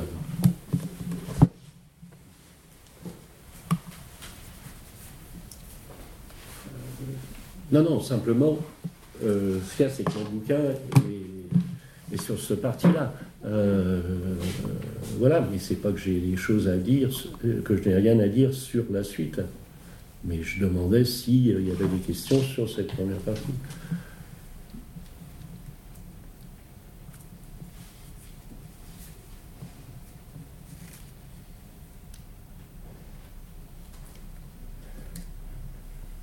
Non, mais des sortes de témoignages, si tu veux. moi, j'ai travaillé pendant 15 ans à Paris-Rhône dans, le 8e, 73 à 88. Et si tu veux, les... la deuxième grosse boîte sur Lyon, euh, c'est une, boîte où depuis 66-67, il y avait des groupes d'extrême gauche qui intervenaient, essentiellement des, des Mao. Euh, beaucoup ont été virés, etc. Et il s'est créé en 73 une section CFDT à partir de, Mao en, rupture de maoïsme, si tu veux, et qui avait un peu cette. Euh, euh, alors je ne sais pas si c'était identique avec l'opéraïsme tel que tu l'as. avec tous les fondements théoriques, je ne pense pas. Un des types qui a monté la CFDT a beaucoup de liens avec l'Italie, donc c'était. Euh, vu avec du recul, c'était peut-être pas par hasard. Et, donc il y avait cette sorte de, CFDT, euh, un côté ouvriériste, c'est-à-dire l'ouvrier a toujours raison. Et parmi les ouvriers, ce sera le moins qualifié qui aura le plus raison, est pas vrai. Et, donc une grande, une grande animosité contre ce qu'ils appelaient les groupuscules, c'est-à-dire tous les gens organisés. Voilà, donc il y a eu cette section qui a vraiment été quelque chose de très intéressant au fur et à mesure des années, j'ai intégré, parce qu'avant, euh, ils voulaient pas bien organiser, comme moi, ils étaient les communistes, c'était ONI. Et, c'est quand même une expérience qui a été euh, très intéressante. Et j'espère qu'un jour, il y aura quelqu'un qui voudra bien se poser sur euh, essayer de faire quelque chose là-dessus, au moins récupérer les témoignages des gens qui sont encore vivants aujourd'hui, parce que ça commence à disparaître petit à petit. C'est justement une expérience qui n'a pas été euh, soulignée dans les deux bouquins qui sont sortis pour les 50 ans de, mai 68. Il y a un gros bouquin avec des images et puis un autre plus petit. Paris Ronde, ça n'existe pas. Et dans l'ensemble, je trouve que au mieux on peut dire que ces deux bouquins sont mal faits, au pire que c'est ni fait ni à faire. C'est un point de vue euh, personnel parce que bon, il parle de choses que j'ai vécues, donc j'ai quand même un point de vue euh, sur la question. Et, donc, effectivement, j'y repense parce qu'il y avait cette histoire de, violence. Euh, il y a eu une grosse grève en 75, le novembre-décembre, avec l'occupation, euh, avec tout un tas de, de phénomènes. Et la question de, de la violence à ce moment-là n'a même pas été réfléchie, même pas été prise en compte. On occupait, on a essayé plusieurs fois, la maîtrise avait essayé de, de reprendre l'usine occupée. Il n'y a pas eu. Bon, alors ça avait été empêché parce que les gens étaient là, puis ils les ont avec euh, des bâtons, des fourches, des ce qu'il y avait sous la main. Et, mais il y a... C'était plus un réflexe qu'il n'y a pas eu, après j'y ai repensé beaucoup des années plus tard, il n'y avait aucune, euh, aucune réflexion sur la manière dont euh, on pouvait s'y prendre avec la, violence pour défendre euh, l'occupation. Tant et si bien qu'un jour, il y a eu une astuce, la, maîtrise est sortie euh, vers la fin, quand la grève commençait à s'effilocher, et, et ils ont, beaucoup de gens ont cru qu'ils voulaient prendre un autre atelier qui était beaucoup plus loin que l'usine principale, et tout le monde était parti là-bas, et en fait, ils ont fait demi-tour, ils ont réenvahi assez facilement le- l'usine qui était occupée. Bon, après des bagarres, etc. Et après, en discutant, on a dit qu'on n'avait jamais envisagé la question de, de la violence de manière plus organisée. Parce qu'à ce moment-là, il suffit, à mon avis, il suffisait de deux ou trois cocktails Molotov à mettre dans les pieds de, de la maîtrise. Euh, ils allaient se barrer. Et à ce moment, c'était les flics qui, qui envahissaient l'usine. Donc c'était un autre cadre. C'était une autre histoire. Et, et voilà, donc. euh, et simplement que l'histoire de la violence, ça s'est reposé dans la dernière période où j'étais, 86-87, quand il y a eu une vague de licenciements, euh, il y a eu un tiers de l'usine qui a été licencié, donc avec des, des possibilités de, de partir avec du fric, etc. Mais qu'il y avait beaucoup, beaucoup de pression euh, pour faire signer les ouvriers, les ouvrières surtout. Il y a il y a beaucoup de femmes, hein. il y a beaucoup de femmes seules, etc. Et qu'il y a eu vraiment une grosse pression sur les ouvrières et que des discussions informelles. Mais il y a eu la réflexion à ce moment-là de dire, euh, il y a eu deux, trois chefs qui étaient particulièrement dégueulasses avec les, les ouvrières. Ils allaient les chercher tous les jours en disant mais il faut signer, etc. En faisant des grosses pressions. Et, que la question, c'est, ça a été discuté, savoir est-ce qu'il fallait pas leur faire un sort, euh, pas les tuer, mais au moins leur foutre une branlée euh, suffisante le, le matin euh, quand ils allaient. euh, ça restait en l'état et jamais rien. Et même après, en 75, après la grosse grève, parce que donc la grève a échoué, euh, il y avait eu 25 euh, ouvriers, ouvriers licenciés. Euh, au départ, pareil, il y en avait 50. Donc ils avaient coupé. Et là, il y a eu des formes de vengeance personnelle pour certaines de maîtrise, mais que la direction, etc., le, le- directeur, et, à ce moment-là, après, je dis, mais c'est quand même assez, assez bizarre qu'avec tout ce qu'on racontait à l'époque, personne n'ait eu l'idée d'aller lui faire un sort à lui aussi. Donc, euh, voilà. Donc, c'est pour dire que, euh, je sais pas quoi, enfin, porter un témoignage, que bon, ce que tu racontes, euh, il y, y avait ça. Il y a eu un, des, des gens qui avaient essayé de faire un, un groupe aussi euh, en dehors de tous les, partis, donc dit Opuscule. Il y avait eu un journal qui avait été fait par quelques ouvriers. euh, je ne les ai plus, je ne peux pas dire de conneries, j'en ai reparlé et petit qui faisait ça et il habite dans le sud de la France maintenant. Et, mais qui était vraiment un truc fait avec des, bah, des, collègues de travail, etc. Comment on peut poser tout un tas de questions. Et j'y repense parce qu'ils avaient fait euh, trois numéros de leur journal, qui était un grand truc bien fait. Et, justement parce qu'il y avait eu un contre-maître qui se casser la gueule à la, à la sortie de l'usine par euh, je ne sais plus qui, et ils avaient dit que c'était très bien, etc., et ça avait fait un pataquès avec les syndicats. Donc, euh, alors je ne sais pas si ça si ça a à voir avec ce que tu as décrit en Italie, à mon avis un peu. Mais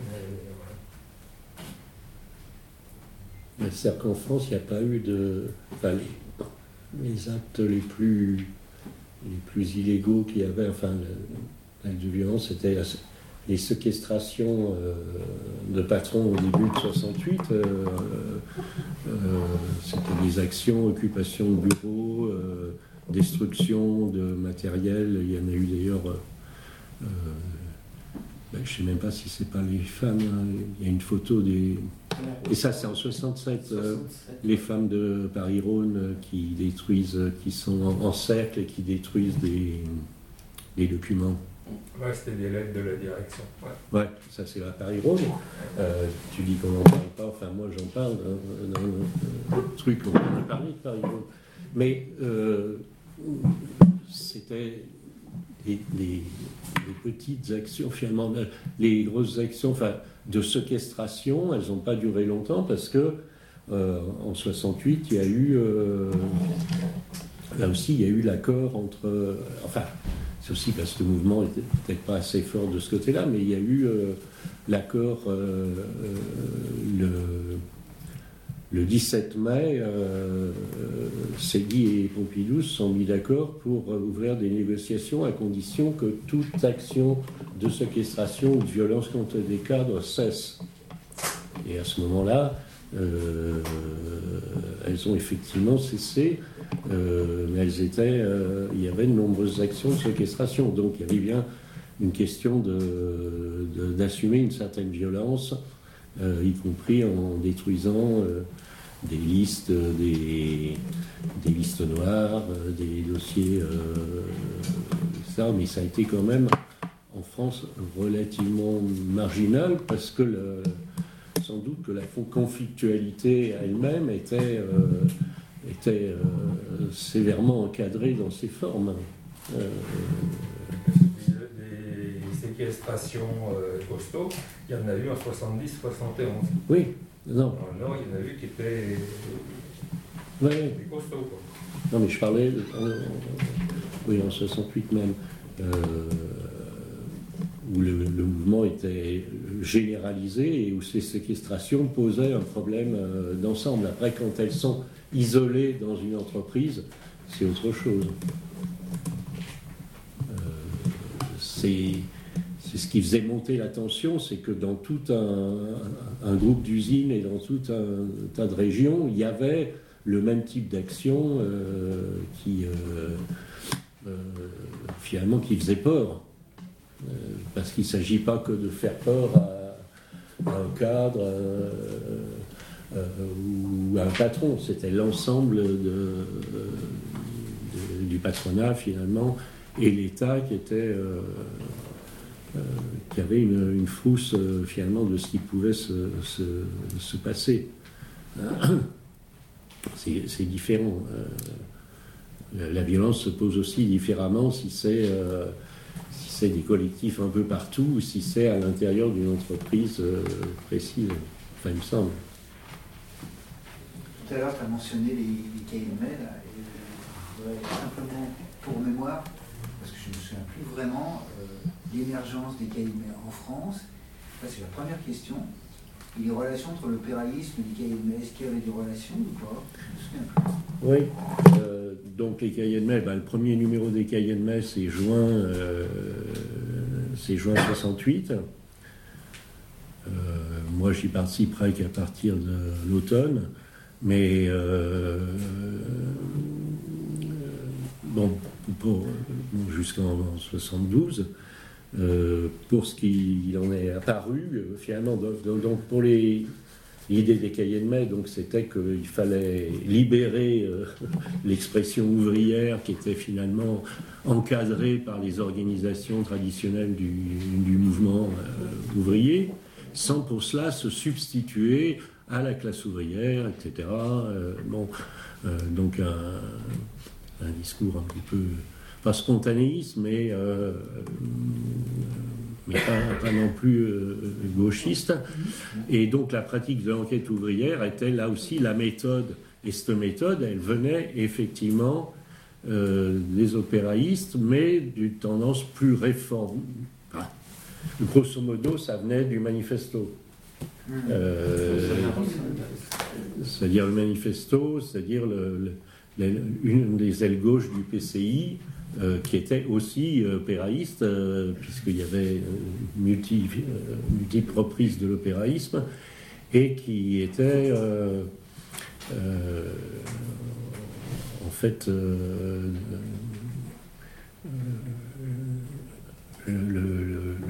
l'influenceur des Cayennais de ce point de vue-là, ils s'en cachaient pas. Même si euh, on nous citait plutôt le manifesto en exemple qu'on ne nous parlait de, de ou de Lota Continua ou de. Euh, etc. Parce que l'optique était plus euh, syndicaliste de gauche en quelque sorte en Cayenne Enfin, c'est apparu après, c'est quand c'est apparu que j'en suis parti, mais c'est c'est apparu progressivement que de fait, euh, ça développait une syndicaliste de gauche en liaison avec la, comment dire, la gauchisation de la CFDT, comme, euh, comme disait Dominique, euh, général qui accueillait des gens qui étaient perceptifs, qui étaient réceptionnistes de ces thèses-là, c'est-à-dire des comités étudiants ouvriers, des journaux ouvriers, euh, ou des journaux ouvriers étudiants euh, qui, euh, se développaient et qui, vont se développer. Par exemple, au Quai de Mai, on, développera un action PTT, un action cheminot, des choses comme ça qui étaient des journaux ouvriers, sans pour cela être les journaux de lutte, comme, comme lutte ouvrière et autres qui ont une feu irrégulière dans les usines. Oui, il y a un lien, effectivement qui n'était pas manifeste à l'époque. Non. Mais il y a un lien. Mais finalement, euh, l'opéraïsme par rapport euh, au mouvement ouvrier, quand il se constitue en tant que mouvement ouvrier et contre les partis bourgeois qu'on appelle gauche ou droite, c'est un retour à un certain des fondamentaux euh, de la constitution du mouvement ouvrier qui se constitue contre euh, quand il y a le développement industriel et qui n'est pas du tout intégré à la société capitaliste et oui. comme ça. Voilà, donc il y a toute cette réflexion après qui donne le conseillisme ou des gens comme Matic qui réfléchissent sur l'espace et le capital. Enfin, je sais pas. Oui, mais c'est lié aussi au fait que, contrairement à la France, il y a cette immigration interne qui vient euh, produire euh, qui fait que c'est un mouvement euh, neuf et qui est très peu syndiqué et qui découvre un petit peu, enfin transmet son insubordination naturelle entre guillemets à l'intérieur de, du bon et c'est donc lié au changement de ce que les les, les appellent la composition de classe. C'est-à-dire que dans le marxisme, ça aussi c'est une hérésie, euh, dans le marxisme et même ailleurs dans le marxisme, il y a l'idée bien enracinée euh, qu'il euh, faut faire l'unité. Bon, euh, l'unité de classe, on parle sans arrêt pour les classistes, on parle tout le temps de l'unité de classe. Comme si la classe avait, été une fois unitaire. Non, il y a toujours eu des fractions de classe. Et en fait, ces fractions de classe, les organisations du mouvement ouvrier, elles ne les traitent pas de façon égale. C'est-à-dire, dans l'analyse des fractions de classe, les organisations euh, ont soit un souci politique qui les amène à privilégier telle ou telle classe, soit un souci pragmatique ou un mélange des deux qui les amène à faire du clientélisme. Euh, c'est-à-dire que, bon, c'est ce que euh, dénonçaient certains en parlant de l'aristocratie ouvrière, par exemple, si euh, cette aristocratie ouvrière existe, c'est parce que c'est elle qui profite le plus, entre guillemets, elle profite elle aussi du système ou de l'exploitation à un certain niveau, même s'il est dérivé. Et il y a des organisations qui vont donc décider de défendre plutôt cette classe-là, enfin cette fraction de classe, surtout si en plus elle vote, elle est française, elle est etc., etc., par rapport euh, euh, euh,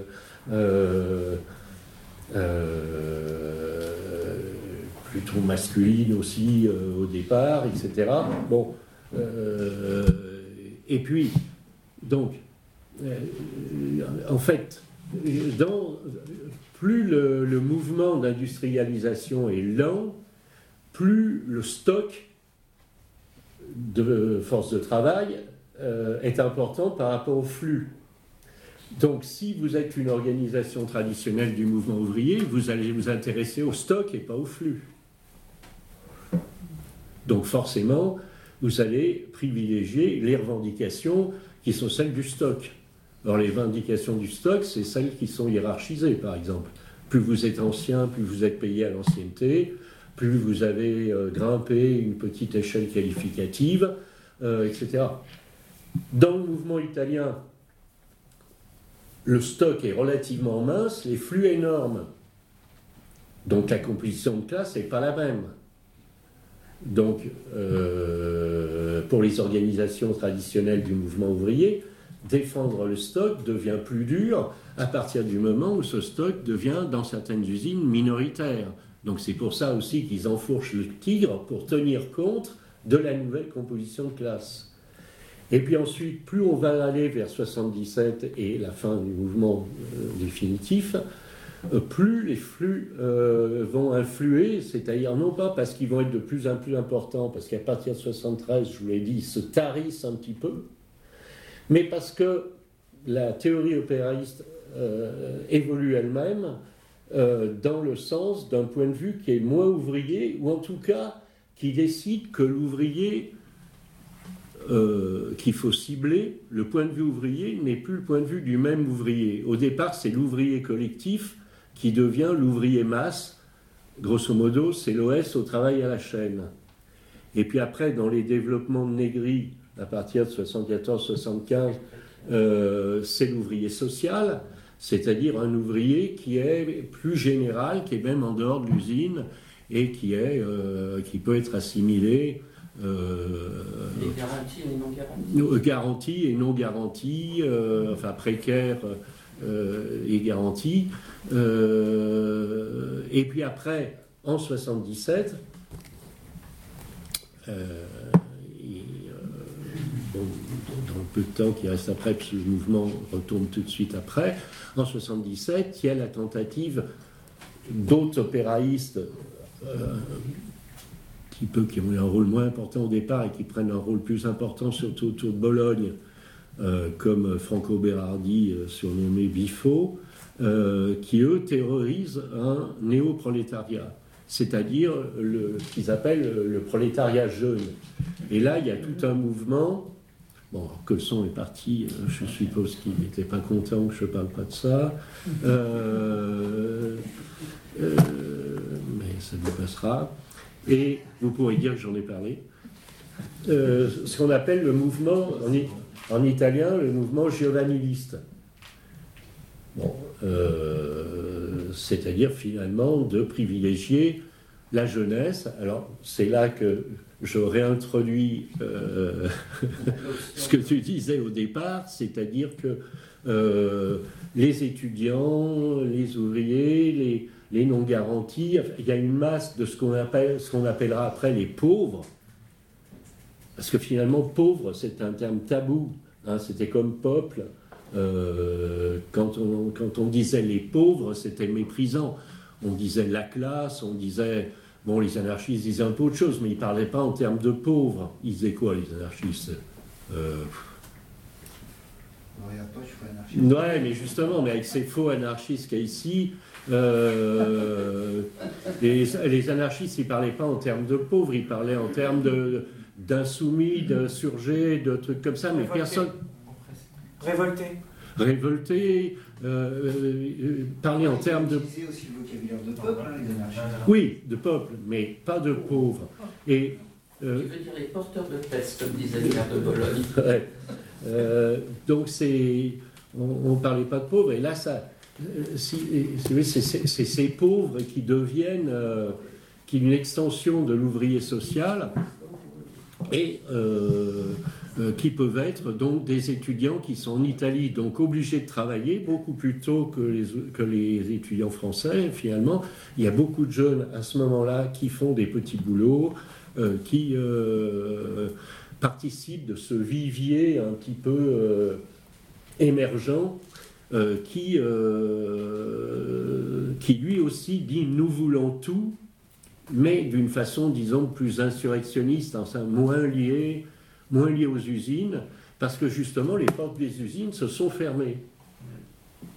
Et donc ça va, ça va, euh, et, je vais faire encore euh, un effort du côté de Daniel, euh, c'est là aussi que le mouvement féministe se lie plus ou moins, plutôt moins que plus, mais se lie plus ou moins euh, au mouvement de ce giovaniliste euh, dans, certaines, euh, manifestations qui sont au départ communes et puis qui vont, finalement très mal tourner.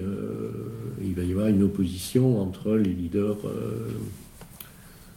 opéraïstes et, du mouvement en général et euh, le mouvement féministe en fait euh, en 76-77. Mais enfin, il y a une liaison qui se fait à partir de 74-75. D'abord parce que beaucoup de femmes participent aux luttes aussi, mais parce que c'est sur des sujets plus euh, qui touchent, qui vont toucher la famille, les transports, la vie quotidienne, etc. Ce qui, ce qui, ce qui concerne donc l'ouvrier social ouvrier étant générique, hein, comme euh, homme, c'est pas l'ouvrier masculin. Euh, c'est la figure euh, un petit peu de, de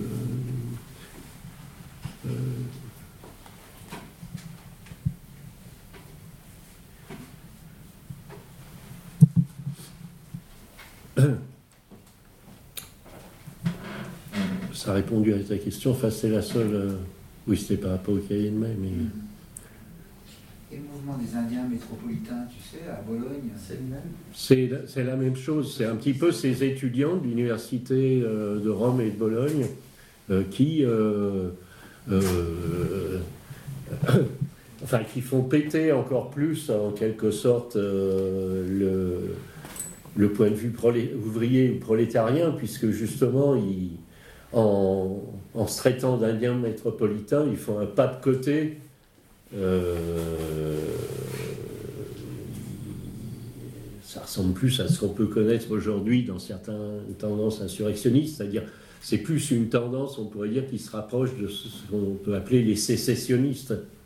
C'est-à-dire, même s'ils ne ils font pas sécession parce qu'ils sont encore dans la fac, ils sont dans la fac en 77 pour ce coup de force contre le PC, euh, pour euh, purger la fac du, responsable du PCI qui est venu parader, mais après, ils sont déjà plus dans les facs, ils sont, ils sont dans la vie marginale. C'est, c'est ce Italie on appellera les émarginetti, euh, c'est-à-dire là, ce qui sera dit, autre formule, quand le point de vue ouvrier, c'est les ouvriers au centre, la centralité ouvrière, le, euh, à ce moment-là, à partir de, Rome et Bologne, c'est le marginal au centre.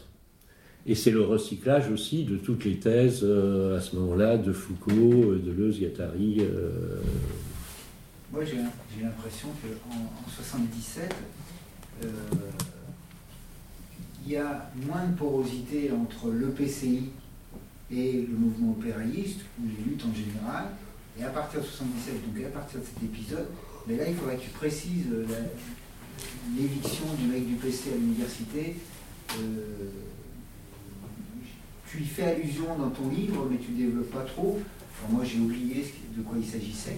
Qu'est-ce qui s'est passé exactement? C'est-à-dire que les mecs du PC sont venus à l'université, c'est-à-dire que... été chassés par les étudiants. Oui, c'est-à-dire que... attends, ce que je voulais dire, c'est qu'à partir de 77, c'est là où la rupture s'est peut-être passée entre le PC et le mouvement. Alors qu'auparavant, il était relativement, d'après ce que j'ai compris, complaisant. Ou en tout cas, il y avait oui, mais jusqu'en jusqu'en 73. Euh, après, ça, ça, se dégrade vraiment. Et, et je le dis, d'ailleurs, euh, la CGIL, enfin les syndicats ouvriers, font la chasse à l'ouvrier euh, dans l'usine, enfin la chasse à l'ouvrier combatif. Euh, il y, a des, il y a des problèmes de violence entre ouvriers euh, qui sont accusés d'être brigadistes, etc. Et non, non. et puis la politique de la CGL devient une politique plus. La, la CGL se propose de, alors que les thèses opéralistes ont développé la notion de salaire indépendant de la productivité. Donc, je passe dans les détails dans mon bouquin, j'explique bon, en quoi les opéralistes rompent avec la théorie marxiste du salaire. Mais bon, je ne vais pas développer ça ici, mais pour la résumer, euh, dans le marxisme, on reconnaît la valeur travail, et la valeur travail, donc, euh, elle est mesurée d'une certaine façon, et elle doit être en rapport avec la productivité. Et en fait, si le marxisme est progressiste du point de vue de la science, quand on intègre le, machinisme et le scientisme au procès de production, c'est parce que la productivité augmentant, la valeur de la force de travail doit augmenter aussi finalement. Bon. Donc, quand la CGT demande une augmentation en pourcentage,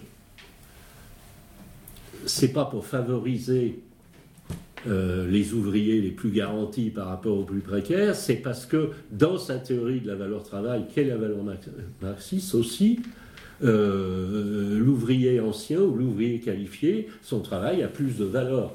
Et donc quand on demande des augmentations, c'est normal qu'on demande des augmentations en rapport avec la valeur. Bon, et cette valeur, elle détermine, elle est fonction aussi de la productivité, c'est-à-dire que les ouvriers les plus productifs euh, sont les plus qualifiés, etc., euh, etc. Tout ce délire euh, à partir de la définition de départ. Dans l'opéralisme, il ne s'embarrasse pas de ça. C'est théorisé à partir de l'analyse d'un théoricien, d'un économiste italien, Sraffa, qui d'ailleurs a participé au Conseil de Turin en 1919 avec Gramsci, qui développe une théorie du salaire qui n'a rien à voir avec ça, qui est une théorie du rapport de force, hein, en fait, euh, euh, que la valeur de prix, le, prix de la force de travail est déterminé par le rapport de force entre capital et travail, point à la ligne. C'est une analyse que reprendra Keynes d'ailleurs. Euh, et que je reprends à mon compte aussi, qui fait que les opéralistes disent nous, on n'a rien à foutre de la qualification ou des trucs comme ça. Le travail dans l'usine, c'est le travail. Donc quand on demande une revendication, c'est une revendication égale pour tous, et surtout, ça je vais développer dans la première partie, et surtout indépendante de la productivité. C'est-à-dire qu'on n'a rien à foutre que la productivité baisse pour telle ou telle raison, comme vote les patrons. Ça, c'est pas notre problème, puisque le salaire est une variable indépendante. Et on demande ça. Or, ce que va faire la CGT, de la même façon, la CGL, de la même façon que la CGT passer un accord pour être contre les séquestrations, la CGL va passer, et les deux autres syndicats de la métallurgie, qui étaient les plus à gauche, donc c'est pour ça que je cite la métallurgie, pas parce que j'aime la métallurgie pas la chimie, mais c'était parce que c'était les tendances plus à gauche dans la métallurgie. Ils vont signer un accord avec le patronat et particulièrement avec la Fiat pour que les salaires soient à nouveau éventuellement augmentés, mais plus que par rapport à la productivité. Donc là, il y a une rupture, c'est la première rupture euh, avec le mouvement. Et la deuxième rupture, elle est qu'à la suite, la CGT va commencer à dénoncer les ouvriers et à s'opposer aux luttes. Et puis en 1977, le mouvement, dans son développement, euh, touche les mairies communistes et emmerde les mairies communistes parce que les mairies communistes ont encore plus de pouvoir que dans les banlieues françaises. Euh, par toutes les revendications, parce qu'il y avait des revendications de reprise du territoire qui concernaient donc des mairies qui font partie des territoires. Donc certaines des revendications remettaient en cause le pouvoir des mairies communistes aussi. Et ce qui se passe à Bologne, c'est que Bologne est la ville du Parti communiste. C'est la grande ville euh, qui, et qu'il y a une université très importante à Bologne par rapport au nombre d'habitants. Euh, l'université est surdimensionnée par rapport au nombre d'habitants. Bon. Euh, alors qu'à Turin et Milan, ce n'est pas le cas, par exemple. C'est plutôt l'inverse. L'université est plutôt sous-estimée, sous-dimensionnée. par rapport à, à la population. Donc à Bologne, euh, le PC euh, sentant euh, bon, la, la possibilité d'intervenir et de reprendre la main sur un mouvement qui, qui est qui, qui, qui là a pris un cours carrément politique puisque le Parti communiste cherche à sauver la démocratie. Euh, puisque il accuse les fascistes de vouloir prendre le pouvoir, il accuse les BR de ceci, il accuse. Donc bon il y a un enjeu qui est extrême et le parti fait intervenir ses forces dans son lieu le plus fort, euh, c'est-à-dire à, Bologne. Euh, et à ce moment-là, euh, le mouvement de la, qu'on peut appeler le mouvement de la jeunesse, et non plus simplement l'ouvrier social, le mouvement de la jeunesse décide d'attaquer le parti dans son lieu le plus fort. Et il y a un affrontement euh, extrêmement important et le, Parti communiste est viré euh, manu militari euh, de Bologne. Et Bologne est occupée, les chars de l'armée encerclent Bologne à ce moment-là. et là, il y a effectivement une vraie rupture, mais cette rupture n'a pas grand sens puisque le mouvement est fini. Le- L'enterrement, c'est la grande manif avec Foucault, avec tout le monde. euh. Alors, les grands enterrements, c'est 79 Oui, et la non. manif, euh, 50 000 personnes euh, défilant euh, pour Agnelli et la Fiat euh, contre le mouvement à, à Turin euh, et la liste de On 100. est à la grande manif de Bologne en 77 Oui, oui. aussi, qui est, qui est la fin, quoi. Ouais. C'est la perdue. Et justement, il y a des confusions en France, c'est-à-dire que souvent, chez les jeunes, je dis chez les jeunes, c'est pas que je suis un adepte des conflits de génération, hein, mais euh, le mouvement, opéraïste est assez négligé, sauf dans, dans sa phase de 77 en France. Et euh, euh, les jeunes ont repris, enfin les jeunes, j'entends hein, les 25-40, hein, ont repris des éléments de 77 pour dire oui, 77 c'était vraiment euh, bon plus que. euh, euh, parce qu'en Italie, ce qu'il y a avant, c'est confus, parce que quand en France on dit 68, c'est 68. Après, il y a des confusionnistes qui veulent nous faire prendre, euh, qui écrivent des bouquins sur les années 70 et qui ne sont pas sur 68. Mais normalement, quand on dit 68, en France, c'est 68 et basta. Euh, Bon, c'est mai-juin. Bon, mais en Italie, ça n'existe pas, ça. Le 68 italien, ça n'existe pas. Il existe, mais on n'en parle pas. Ce, dont on parle en italien, à la limite, c'est ce qu'on appelle le Biennio Rosso, 68-69, avec l'automne chaud de 69, et moi, ce que j'ai repris, Mai rampant, qui est un autre truc, puisque ça rampe, et on peut même dire que ça rampe jusqu'à 73.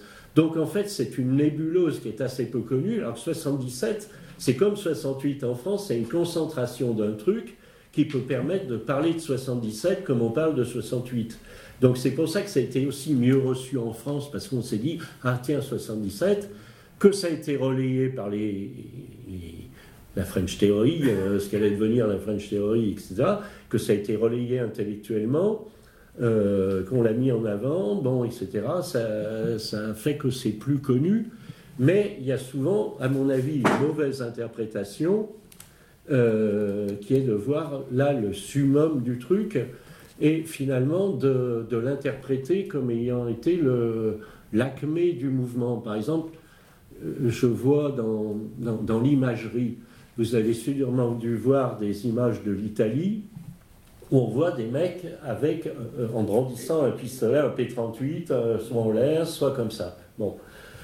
Et euh, quand un des, insurrectionnistes, enfin tendance insurrectionniste, c'est quand même un prof de fac, mais tendance insurrectionniste italien qui est de l'époque des années 70, c'est-à-dire qui a 10 ans de moins que moi, euh, donc qui n'a pas vécu euh, l'époque d'avant, mais qui a euh, un peu vécu euh, 77, etc. Son bouquin sur l'autonomie italienne aux éditions La Fabrique, ça s'appelle le- le- l'autonomie, je crois, hein, je sais pas comment il s'appelle. Ouais, Mar- Marcelo Thiari, euh, la façon qu'il a de décrire les, les manifs, par exemple, il dit les milliers de P38, etc. il n'y a jamais eu de milliers de P-38. Ils avaient, ils n'avaient pas d'armes. Euh, il n'y avait que les, groupes de lutte armée qui avaient des armes. Et encore, s'ils avaient des armes, ils ont été obligés de, se prostituer auprès des organisations palestiniennes ou, autres, euh, ou euh, de se lier avec la fraction armée rouge et donc avec les pays de l'Est euh, pour avoir des armes. Parce qu'autrement, quand vous étiez, vous fondiez un groupe armé, pour avoir des armes, il fallait attaquer un flic et lui prendre une arme qui s'enrayait une fois sur deux.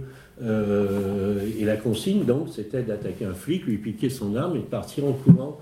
Euh, donc, ils n'avaient pas d'armes. C'est qu'on a vu que, par exemple, les armureries ont été attaquées en Italie nulle part. Donc, les mecs, ils n'avaient pas d'armes. Ils traînaient des, des, P-38 comme ça, symboliquement, pour tirer. Euh, et d'ailleurs, les manifestations auraient été armées, il y aurait eu des, centaines de morts. Oui, les flics flinguaient les flics flinguaient, et autrement, les fascistes, on les flinguait pas.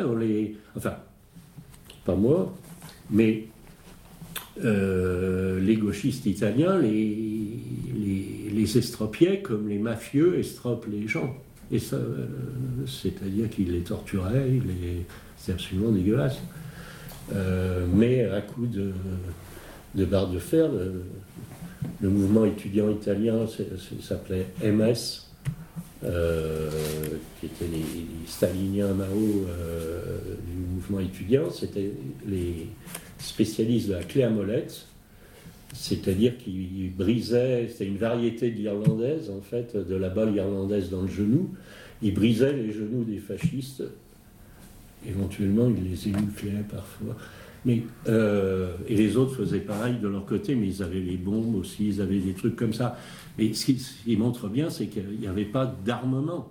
Il n'y avait pas d'armement euh, en Italie de la part euh, du mouvement. L'armement était spécialisé. C'est-à-dire les groupes militarisés avaient. Mais même ça, dans le, mouvement euh, Magnetti Morelli,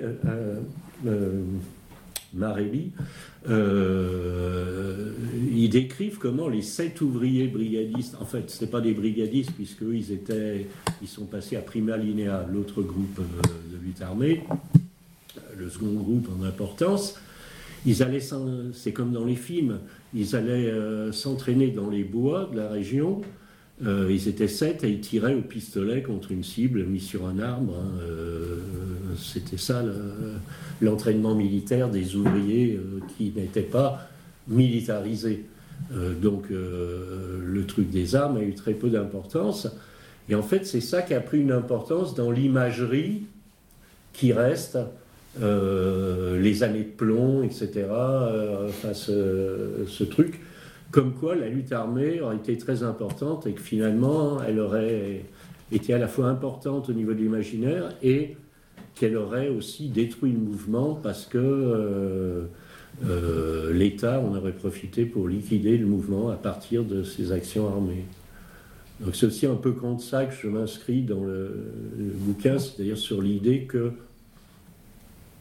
la fin serait mieux que le début euh, qui aurait eu plus d'intensité à la fin qu'au début, alors que je pense qu'il y avait une plus grande imprégnation générale de la révolte, mais une révolte qui était déjà en état de décomposition, puisqu'on n'en parle jamais, mais la drogue faisait des ravages en Italie comme elle n'a jamais fait en France à la même époque. Et, d'ailleurs, il y avait des brigades de jeunes ouvriers euh, qui faisaient la police dans les quartiers pour euh, éliminer les dealers euh, qui, tenaient les, qui tenaient les quartiers.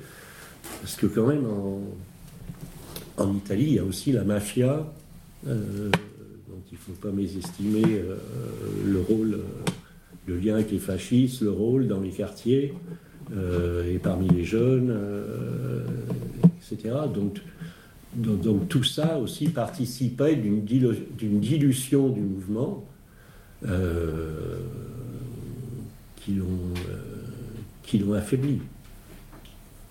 Et avec, euh, des tas de problèmes internes au mouvement, les problèmes des services d'ordre, de savoir si on acceptait les services d'ordre, si on refusait les services d'ordre. euh, euh,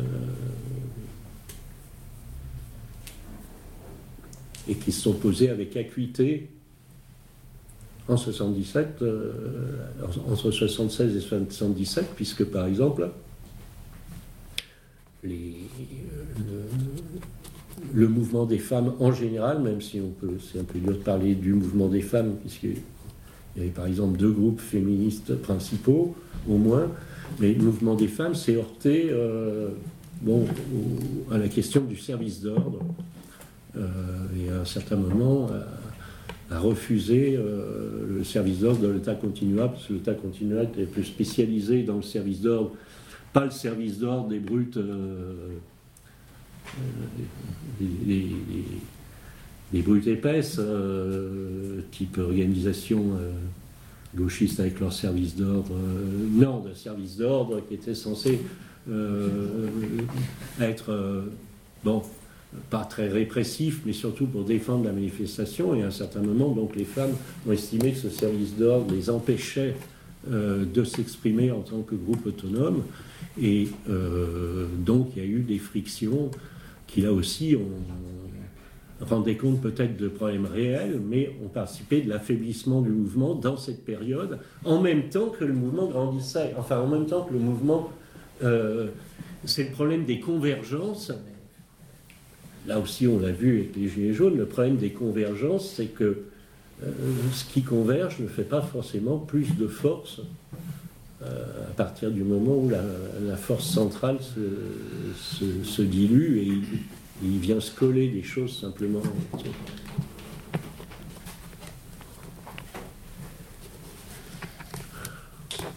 Bon, Mais, euh.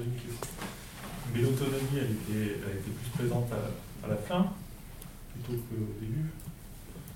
Ben, ça dépend du sens de l'autonomie. C'est-à-dire l'autonomie ouvrière, non, mais c'est le- l'autonomie en général ou ce que certains ont appelé les autonomies. Hein? Parce qu'à ce moment-là, tu pouvais t'autonomiser de toute chose. Euh, Oui, parce qu'il y a l'autonomie puis- et l'autonomie ouvrière, c'est deux choses différentes. parce que tu n'étais plus dans le, forcément dans le dans et contre à partir du moment où tu faisais un pas de côté, par exemple. Si tu décides de plus lutter dans l'université, tu n'es plus dans dans et contre. Si tu décides que ton statut d'étudiant n'a plus aucune valeur et que tu es déjà, je sais pas, un précaire, un machin comme ça, tu n'es plus dans et contre, puisque tu te penses en dehors. Donc tu es autonome par rapport, donc c'est le glissement euh, par rapport à l'autonomie ouvrière. Il n'empêche que ça peut être euh, dans l'autonomie et c'est quand même dans la lignée de l'autonomie de départ, mais c'est plus, c'est plus la même. C'est pour ça que je parlais de dialectique tout à l'heure. Euh, Il n'y a pas de. Quand tu es dans la sécession avec quelque chose, tu n'es plus dans la, la contradiction d'être dans ce quelque chose et d'être en lutte euh, à la fois. Mais évidemment qui se développe, puisqu'on a même qui disent euh, qu'il y a eu des autonomies, donc. euh, Mais mon bouquin, enfin, j'en parle dans, celui-là, mais dans ce bouquin-là, c'est. Euh, J'en parle très peu, puisque je parle en fait, du devenu de l'autonomie ouvrière, et non pas du devenu de l'autonomie en général. C'est-à-dire de ce que sont devenues les thèses de départ de l'autonomie ouvrière dans toutes les théories actuelles sur le, général intellect, euh, le capital cognitif euh, et tous les développements de Négri anti-opéralistes, en quelque sorte, euh, enfin qui vont complètement contre les thèses énoncées par Panzieri, comme quoi finalement euh, c'est euh, les nouvelles technologies qui nous euh, délivreraient le communisme euh, immédiat à partir du moment où le commandement capitaliste devient uniquement parasitaire par rapport à une structure qui pourrait être prise en main. euh, euh, enfin, je caricature, mais grosso modo, c'est ça le devenu de l'autonomie euh, ouvrière. Par rapport aux, thèses de l'autonomie ouvrière, pas de l'autonomie en général. L'autonomie en général, je pense plutôt que le devenu, c'est, c'est ce qu'on pourrait appeler le sécessionnisme. Euh, ou, a fortiori, l'intersectionnalité, mais bon, surtout le sécessionnisme. Le fait de croire que tu peux être à l'extérieur. Mais ça, ça fait pas du tout partie de. C'est pas l'objet du livre. Il aurait été trop gros encore.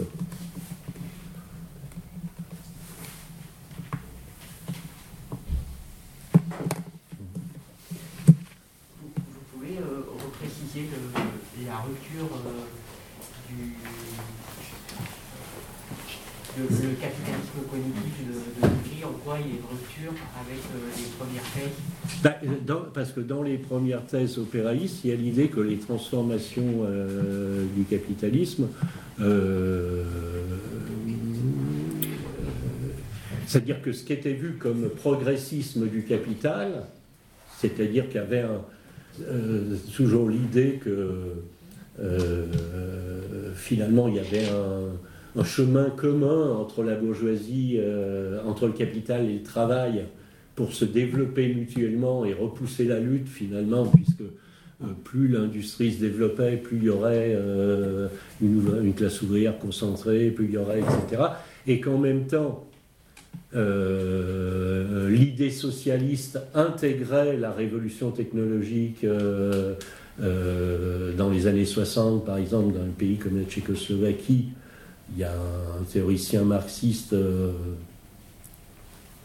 Daniel, tu connais peut-être le mec qui avait écrit, qui était très connu, qui a écrit un bouquin sur la Tchécoslovaquie, euh, sur la révolution scientifique, tu vois Vaguement.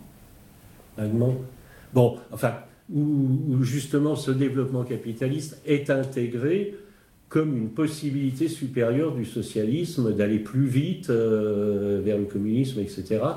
Tout ce truc-là, euh, les opéraïstes d'origine historique vont contre en disant non, c'est au contraire plus d'exploitation, plus de domination, et il faudra remettre en cause, euh, ils ne sont pas écolos ou ceci ou cela, mais ils disent il faudra remettre en cause, c'est pas le truc, euh, la caricature, c'est Lénine et Trotsky, surtout Trotsky, reprenant le truc taylorien de l'OST et la militarisation du travail euh, en Russie euh, tout de suite après la Révolution. Donc, comme quoi, c'est, l'OST est, plus productive, donc elle est bonne, parce qu'elle permet de produire plus. L'opéraïsme est une rupture avec ça, l'opéraïsme d'origine. Mais dans le développement capitaliste supérieur, tel qu'on analyse ce qu'on pourrait appeler les néo-opéraïstes, enfin les gens dans la lignée de Négri qui ont fait la revue qui n'existe plus mais qui s'appelle Futur antérieur, et où il y a d'autres gens comme euh, Paolo Virno, euh, Mauricio Zarato, etc., euh, quand ils développent des choses sur le capitalisme, ils, voient donc ce nouveau capitalisme maintenant comme ayant en quelque sorte créé toutes les conditions de, socialisation à un tel point euh, de la société, que cette socialisation, c'est une sorte de... Entre socialisation et socialisme, il n'y aurait plus besoin, à la limite, de révolution. C'est qu'une question de changement de commandement. C'est pour ça que Negri parle de commandement capitaliste, euh, et où suffirait finalement de prendre les rênes euh, quand il fait son développement, tout son développement sur euh, la général intellect ou sur le savoir collectif. C'est-à-dire que non, la machine n'est pas face à nous, puisque la machine, c'est nous. C'est-à-dire que c'est nous qui avons le pouvoir sur la machine, parce que la machine, ce n'est que jamais que du savoir commun. Alors, c'est tout, enfin, c'est euh, non seulement anti-opéraïsme, mais c'est une inversion, disons, après, il peut la défendre, hein, mais c'est une inversion euh, du truc euh, euh, de départ. Donc en fait, l'intelligence étant collective, il n'y a pas de problème.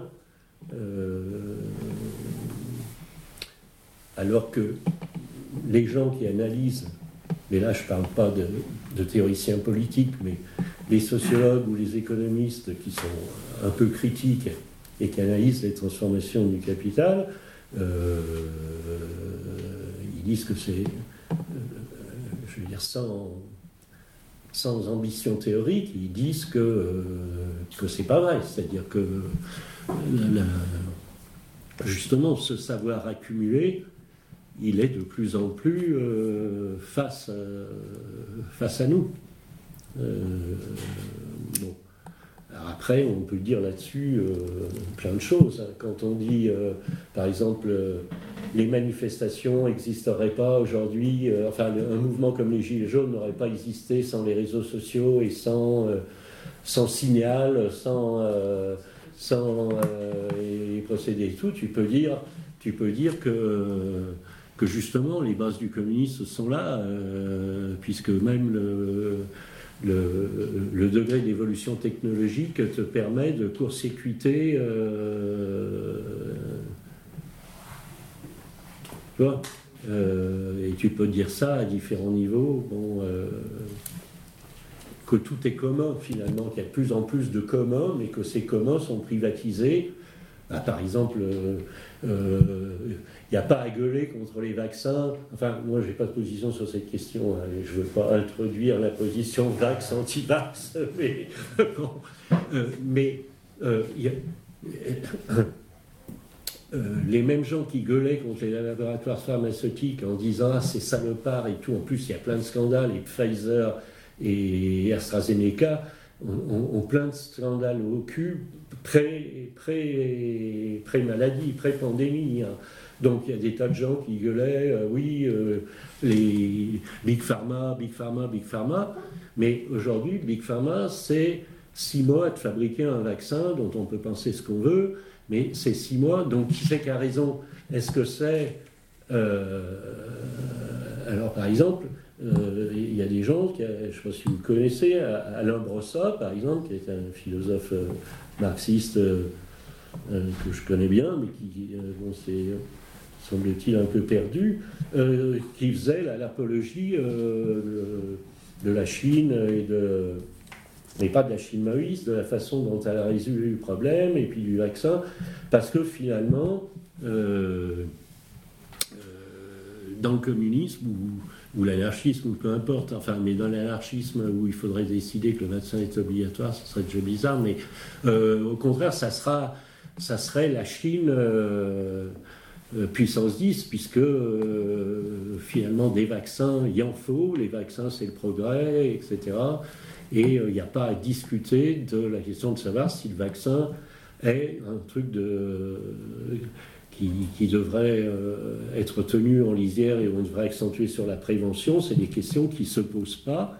On va reprendre ça et on va en faire un commun. Donc ce qu'il faut, c'est faire breveter, c'est-à-dire que les, Big Pharma n'est pas la, qu'il y ait un brevetage collectif, en quelque sorte, des découvertes scientifiques, mais il n'y a pas de raison de les critiquer, il n'y a pas de raison de dire qu'il y a une direction de la recherche. La recherche fondamentale est neutre. Il n'y a que la recherche appliquée qui, à la limite, n'est pas neutre, mais la recherche fondamentale est neutre, donc on peut s'en emparer. C'est en ça que le raisonnement est très différent euh, de- du raisonnement opéraïste. Mais-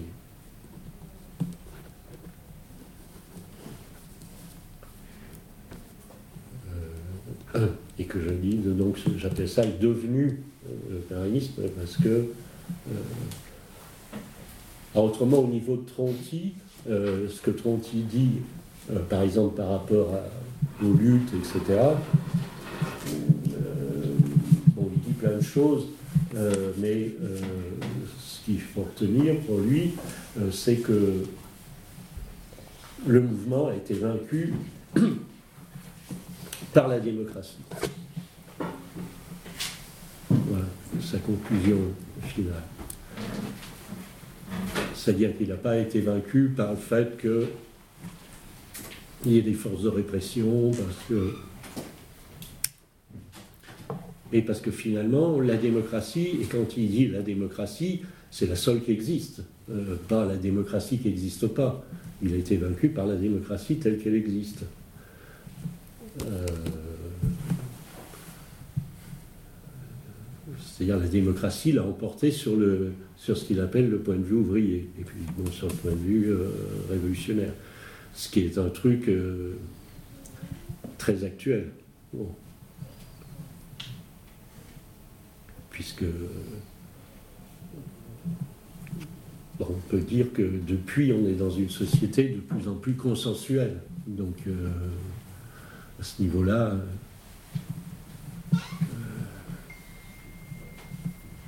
et qui est imbriqué dans des choses où justement l'alternative à cette démocratie, elle n'apparaît pas clairement, donc c'est un obstacle. euh,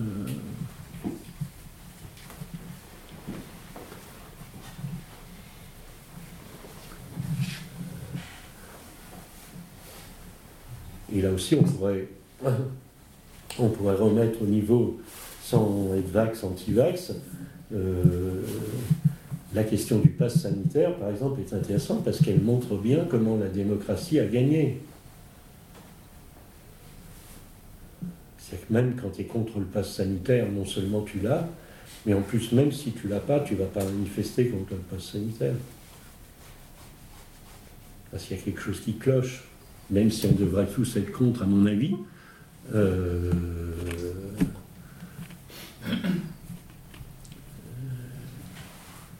la, la logique même du fonctionnement de notre société fait que euh, tu ne peux pas être contre euh, et que donc si tu es contre, tu es marginalisé avec les anti-vax. Euh, donc c'est ça la démocratie, c'est euh, ça jouait, ça joue pas que par rapport à ça, ça joue par rapport à des tas de trucs et ça jouait, ça jouait, bah, ça jouait même avec les gilets jaunes. On peut remonter jusqu'à 77, hein, ça jouait avec les gilets jaunes.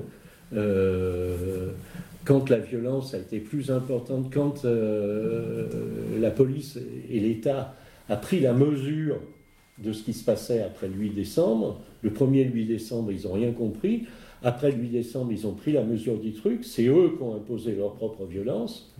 Et le nombre de gilets jaunes a diminué de moitié du jour au lendemain. Euh, et après, ça n'est allé, allé qu'en continuant. Euh, et c'est là aussi où la démocratie, c'est les gens qui klaxonnent, mais qui ne font que klaxonner, etc. Bon, euh, je pense que c'est ce que veut dire Tronti quand il dit euh, aussi la démocratie a gagné. C'est-à-dire que tout à coup, l'intérêt général n'est plus l'intérêt, euh, n'est plus le point de vue ouvrier, ou aujourd'hui n'est plus l'intérêt euh, bah, je ne sais pas quel terme prendre, du peuple, du, l'intérêt général et, et au-delà du peuple. Enfin, par exemple, comment dire, est-ce que, euh, est-ce que les pauvres aujourd'hui ont plus intérêt à ce qu'est un système sécuritaire du point de vue de la santé ou moins intérêt?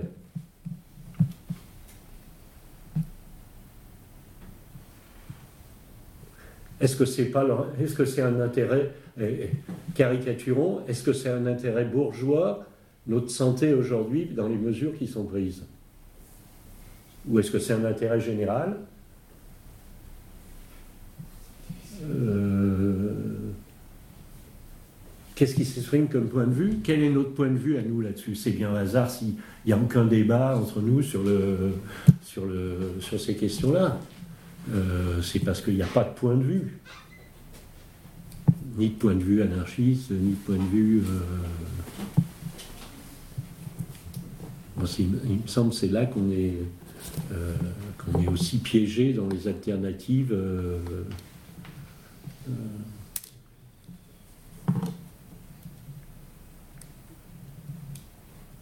parce que quand on est révolutionnaire, on refuse d'admettre que la société, que la, société de, que nous on appelle capitalisée, qu'elle est extrêmement complexe. Et que comme elle est complexe, les, situations sont entrelacées. euh, que les intérêts de consommateurs, les trucs les plus évidents, les intérêts de consommateurs et les intérêts de producteurs, par exemple, ils ne sont pas identiques. Alors, un producteur et consommateur aussi, euh, etc. Et dans tous les domaines, c'est la même chose. Euh,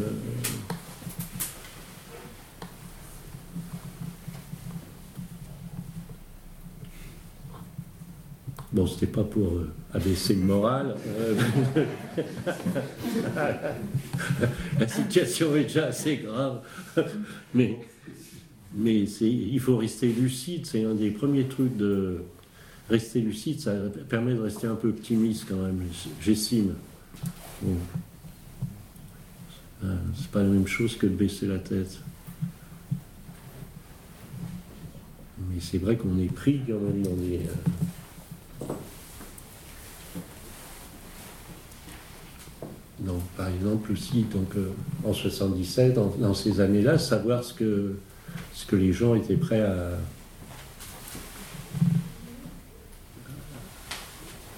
risquer.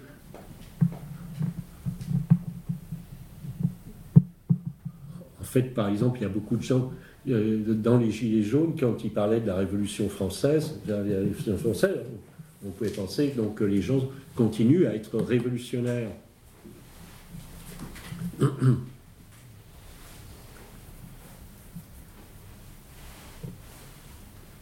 Mais en même temps, aujourd'hui, toute une partie de la population et la plus grande partie de la population apporte du sang.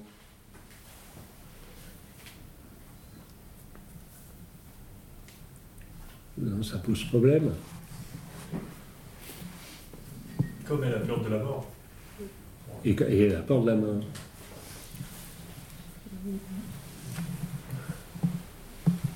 Donc, le- il y a une chanson de Brassens là-dessus sur les. Quelles sont les causes qui méritent de, de mourir Et je ne sais pas ce qu'il répond. Ça vous dit, ça vous dit quelque chose non Mourir pour des... Oui, mourir pas des idées, mais. Ah oui, mourir de mort là. Mourir de mort là. mourir de mort là. Donc c'était vaguement un anarchiste, euh, euh, individualiste sûrement, mais euh, voilà quoi. C'est-à-dire. euh, et puis. euh, et puis même dans les manifestations, on le voit bien, le rapport à la violence, par exemple, quand elle est un peu extérieure, ça va, mais autrement, il y a, y a un rapport à la violence qui est fortement différent du rapport à la violence qu'il y avait avant. Hum, Les gens, presque la, plupart des individus aujourd'hui pensent que la violence est plus importante de nos jours qu'avant. Euh, je ne sais pas, toutes les statistiques, toutes les analyses, etc., montrent grosso modo que c'est faux. Euh, la violence était bien supérieure euh, dans les quartiers. moi, mon grand-père n'avait même pas le droit de quitter son quartier, de défacer une certaine ligne euh, à Villeurbanne, euh, sinon, euh, bah, de toute façon, ils toujours armés, les gens. Les ouvriers, ils avaient toujours des cannes, des, trucs, des trucs pour faire attention à la baston et tout. Aujourd'hui, c'est vrai que quand on voit deux personnes qui se battent, c'est une violence extrême.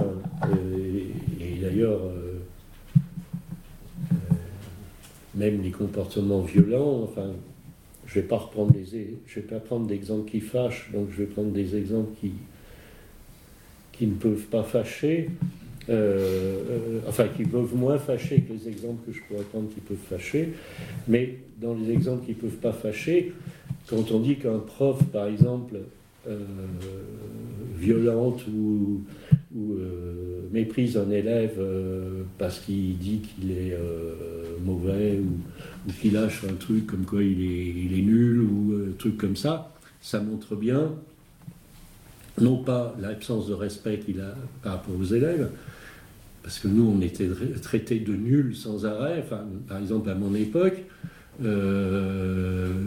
mais en même temps, euh, les, profs euh, nous, respectaient aussi à leur façon euh, en nous faisant leur cours. Simplement, ils nous parlaient autrement.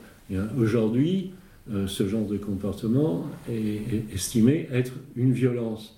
On sait très bien dans la rue qu'aujourd'hui, euh, regarder quelqu'un dans les yeux peut être vu comme un, un élément de violence. Donc, à, ce niveau-là, euh, quand des gens se mettent à se taper dessus, c'est de l'hyperviolence, et qu'une manifestation puisse être violente, c'est forcément qu'il y a des gens extérieurs qui viennent introduire de la violence, mais autrement, c'est pas possible. Euh, il faut euh, défiler tranquillement. Tout ça, c'est des questions qui sont envisagées aujourd'hui, qui expliquent aussi qu'il y ait des très, très grandes manifestations qui puissent se passer sans violence, à partir du moment où la police et l'État décident qu'il n'y aura pas de violence, comme dans les manifs climat ou autres, euh, parce que les gens de la manifestation ont intégré qu'il n'y aurait pas de violence et l'État a intégré qu'il n'y a pas de danger. Donc, euh, dans ces deux cas, tout le monde est d'accord et euh, la manifestation peut avoir lieu. Mais aujourd'hui, plein de gens ont peur d'aller à une manifestation parce que si c'est une manifestation que les flics ne tolèrent pas, enfin, que plus ou moins ils ne toléreront pas, c'est une limite, euh, c'est une limite des, des mouvements. Voilà. Ah, je sais pas s'il y, y, a des questions rapides, mais c'est pas, pas, un problème. Hein. Moi, je suis pas pressé, mais je suis pas pressé, mais j'ai beaucoup parlé. Hein.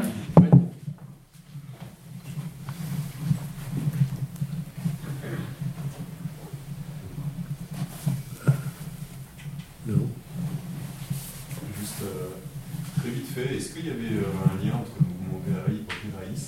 le mouvement italien et euh, la, vague autonome française de la fin des années 70 Non.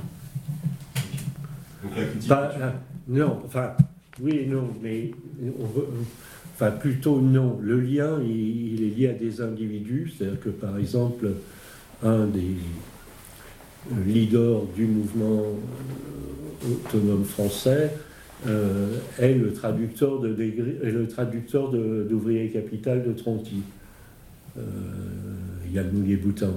C'est lui qui a, qui, a, fait la première revue euh, qui pouvait se dire autonome.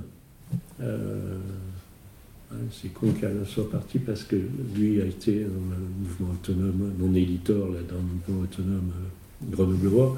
Mais euh, oui et non. C'est-à-dire, oui, par le fait qu'il euh, a traduit les, trucs italiens, il a continué après un peu avec Negri. Euh, non, parce que la plupart des, des autonomes, je ne sais pas si vous avez lu les trucs, c'est introuvable ces trucs-là, les trucs d'un mec qui s'appelle, enfin, il se faisait appeler Bonadoulek. Qui a écrit deux, trois bouquins sur l'autonomie et tout. Ce milieu-là n'était pas du tout lié au mouvement italien. Et puis, dans le mouvement autonome français, il y a eu tout le mouvement autour des squats, euh, qui était non plus pas. Euh, euh, pas de rapport direct avec le, mouvement italien, même s'il y avait des squats en Italie, c'était pas la même chose, puisque en Italie, c'était plutôt euh, l'occupation et l'activation de ce qu'on appelle les centres sociaux, euh, qui n'existent pas vraiment en France, euh, même si les, maisons des jeunes ont pu jouer ce rôle-là en, 68, par exemple, on faisait beaucoup de choses dans les maisons des jeunes, mais mm, non, il n'y a pas de... oui, c'est-à-dire, effectivement, j'en parle dans, dans mon premier bouquin qui s'appelle Individu, révolte et terrorisme, je parle de l'autonomie, oui, justement au niveau de ce qu'on peut entendre les autonomes euh, en Allemagne, euh, en France, en Italie, etc. Et euh, c'est pas le. ce qui semble le point de rapprochement peut-être des autonomes, ce que je verrais le truc, c'est euh, la mise en avant un peu de l'idéologie anti-autoritaire euh, comme truc principal. Euh, et puis, après, dans les mouvements allemands ou français, quand même, un certain rapport à la, marginalité aussi. Et puis euh, peut-être après aussi l'insurrectionnisme. Mais par rapport à l'opéraïsme euh, historique et lié au mouvement ouvrier, même euh, dans un sens assez radical, non. Je ne crois pas. Mais il aurait fallu que quelqu'un, euh, Alain aurait pu parler, parce que moi je n'ai pas eu de rapport quand même très étroit avec qu'on appelait les, les autonomes, qui n'étaient pas, pour ce qui est de Lyon, Norbert, euh, qu'on n'a pas vraiment... euh, Ce que je voulais dire, c'est qu'il y avait quand même une tendance un peu périsituationniste chez les autonomes, qui, elle, quand même, se référait explicitement au conseillisme, davantage qu'à l'opéralisme, qu'ils connaissaient peu. Alors ça, je peux donner une précision supplémentaire que, que développe donc, dans, son intervention dans mon bouquin. Euh, c'est que l'opéraïsme, même historique, est loin d'être parfait et que, par exemple, il a occulté euh, un petit peu euh, les formes, des formes plus anciennes comme le conseillisme, etc. des années, des années 1920, ce qu'on appelait la gauche germano-hollandaise, euh, euh, et puis aussi le- les tendances de Bordiga. Il a fait un peu comme souvent les, mouvements qui partent de thèses, enfin, ou les thèses qui sont les thèses sensibles à un moment, c'est de faire un peu comme si euh, ce qui fonde une théorie, c'est finalement son originalité. Ça peut paraître bête parce que euh, c'est c'est un domaine quasi concurrentiel, mais euh, à partir du moment où ce qui fait une théorie, c'est son originalité, elle a tendance à se voir toujours comme la première à avoir euh, théorisé ça. Et donc finalement, euh, à couper sur ce qui historiquement pouvait être des prémices. Et là, c'est le reproche que Scalzon fait à ce truc. Ce qu'il faut voir aussi, c'est que le fascisme avait liquidé euh,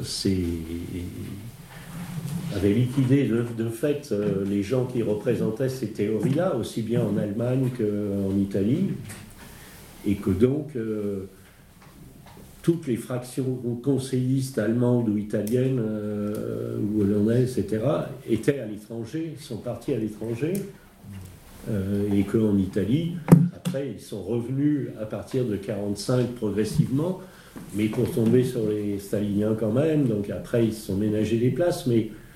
euh, euh, donc ce qui s'en est suivi, c'est qu'ils n'ont pas parlé de ça, donc ils n'ont pas parlé des conseils. Mais on a le même problème, je ne sais pas si vous connaissez le, bon, un groupe qui a eu son influence en, France, c'est le groupe Socialisme ou Barbarie. Il y a eu le même problème, Socialisme ou Barbarie était très proche des thèses conseillistes de Pancock, mais n'empêche que dans les discussions entre Pancock et les leaders de Socialisme ou Barbarie, il y avait tension parce que Socialisme ou Barbarie voulait une théorie originale par rapport au conseillisme d'origine euh, qui était euh, né avant. Euh, mais euh, dans tous les cas, euh, opéraïsme et conseillisme sont dans le même oubli aujourd'hui. Si l'opéraïsme est maintenu en, survie en quelque sorte par différents moyens, euh, y compris universitaires, puisqu'il y a les,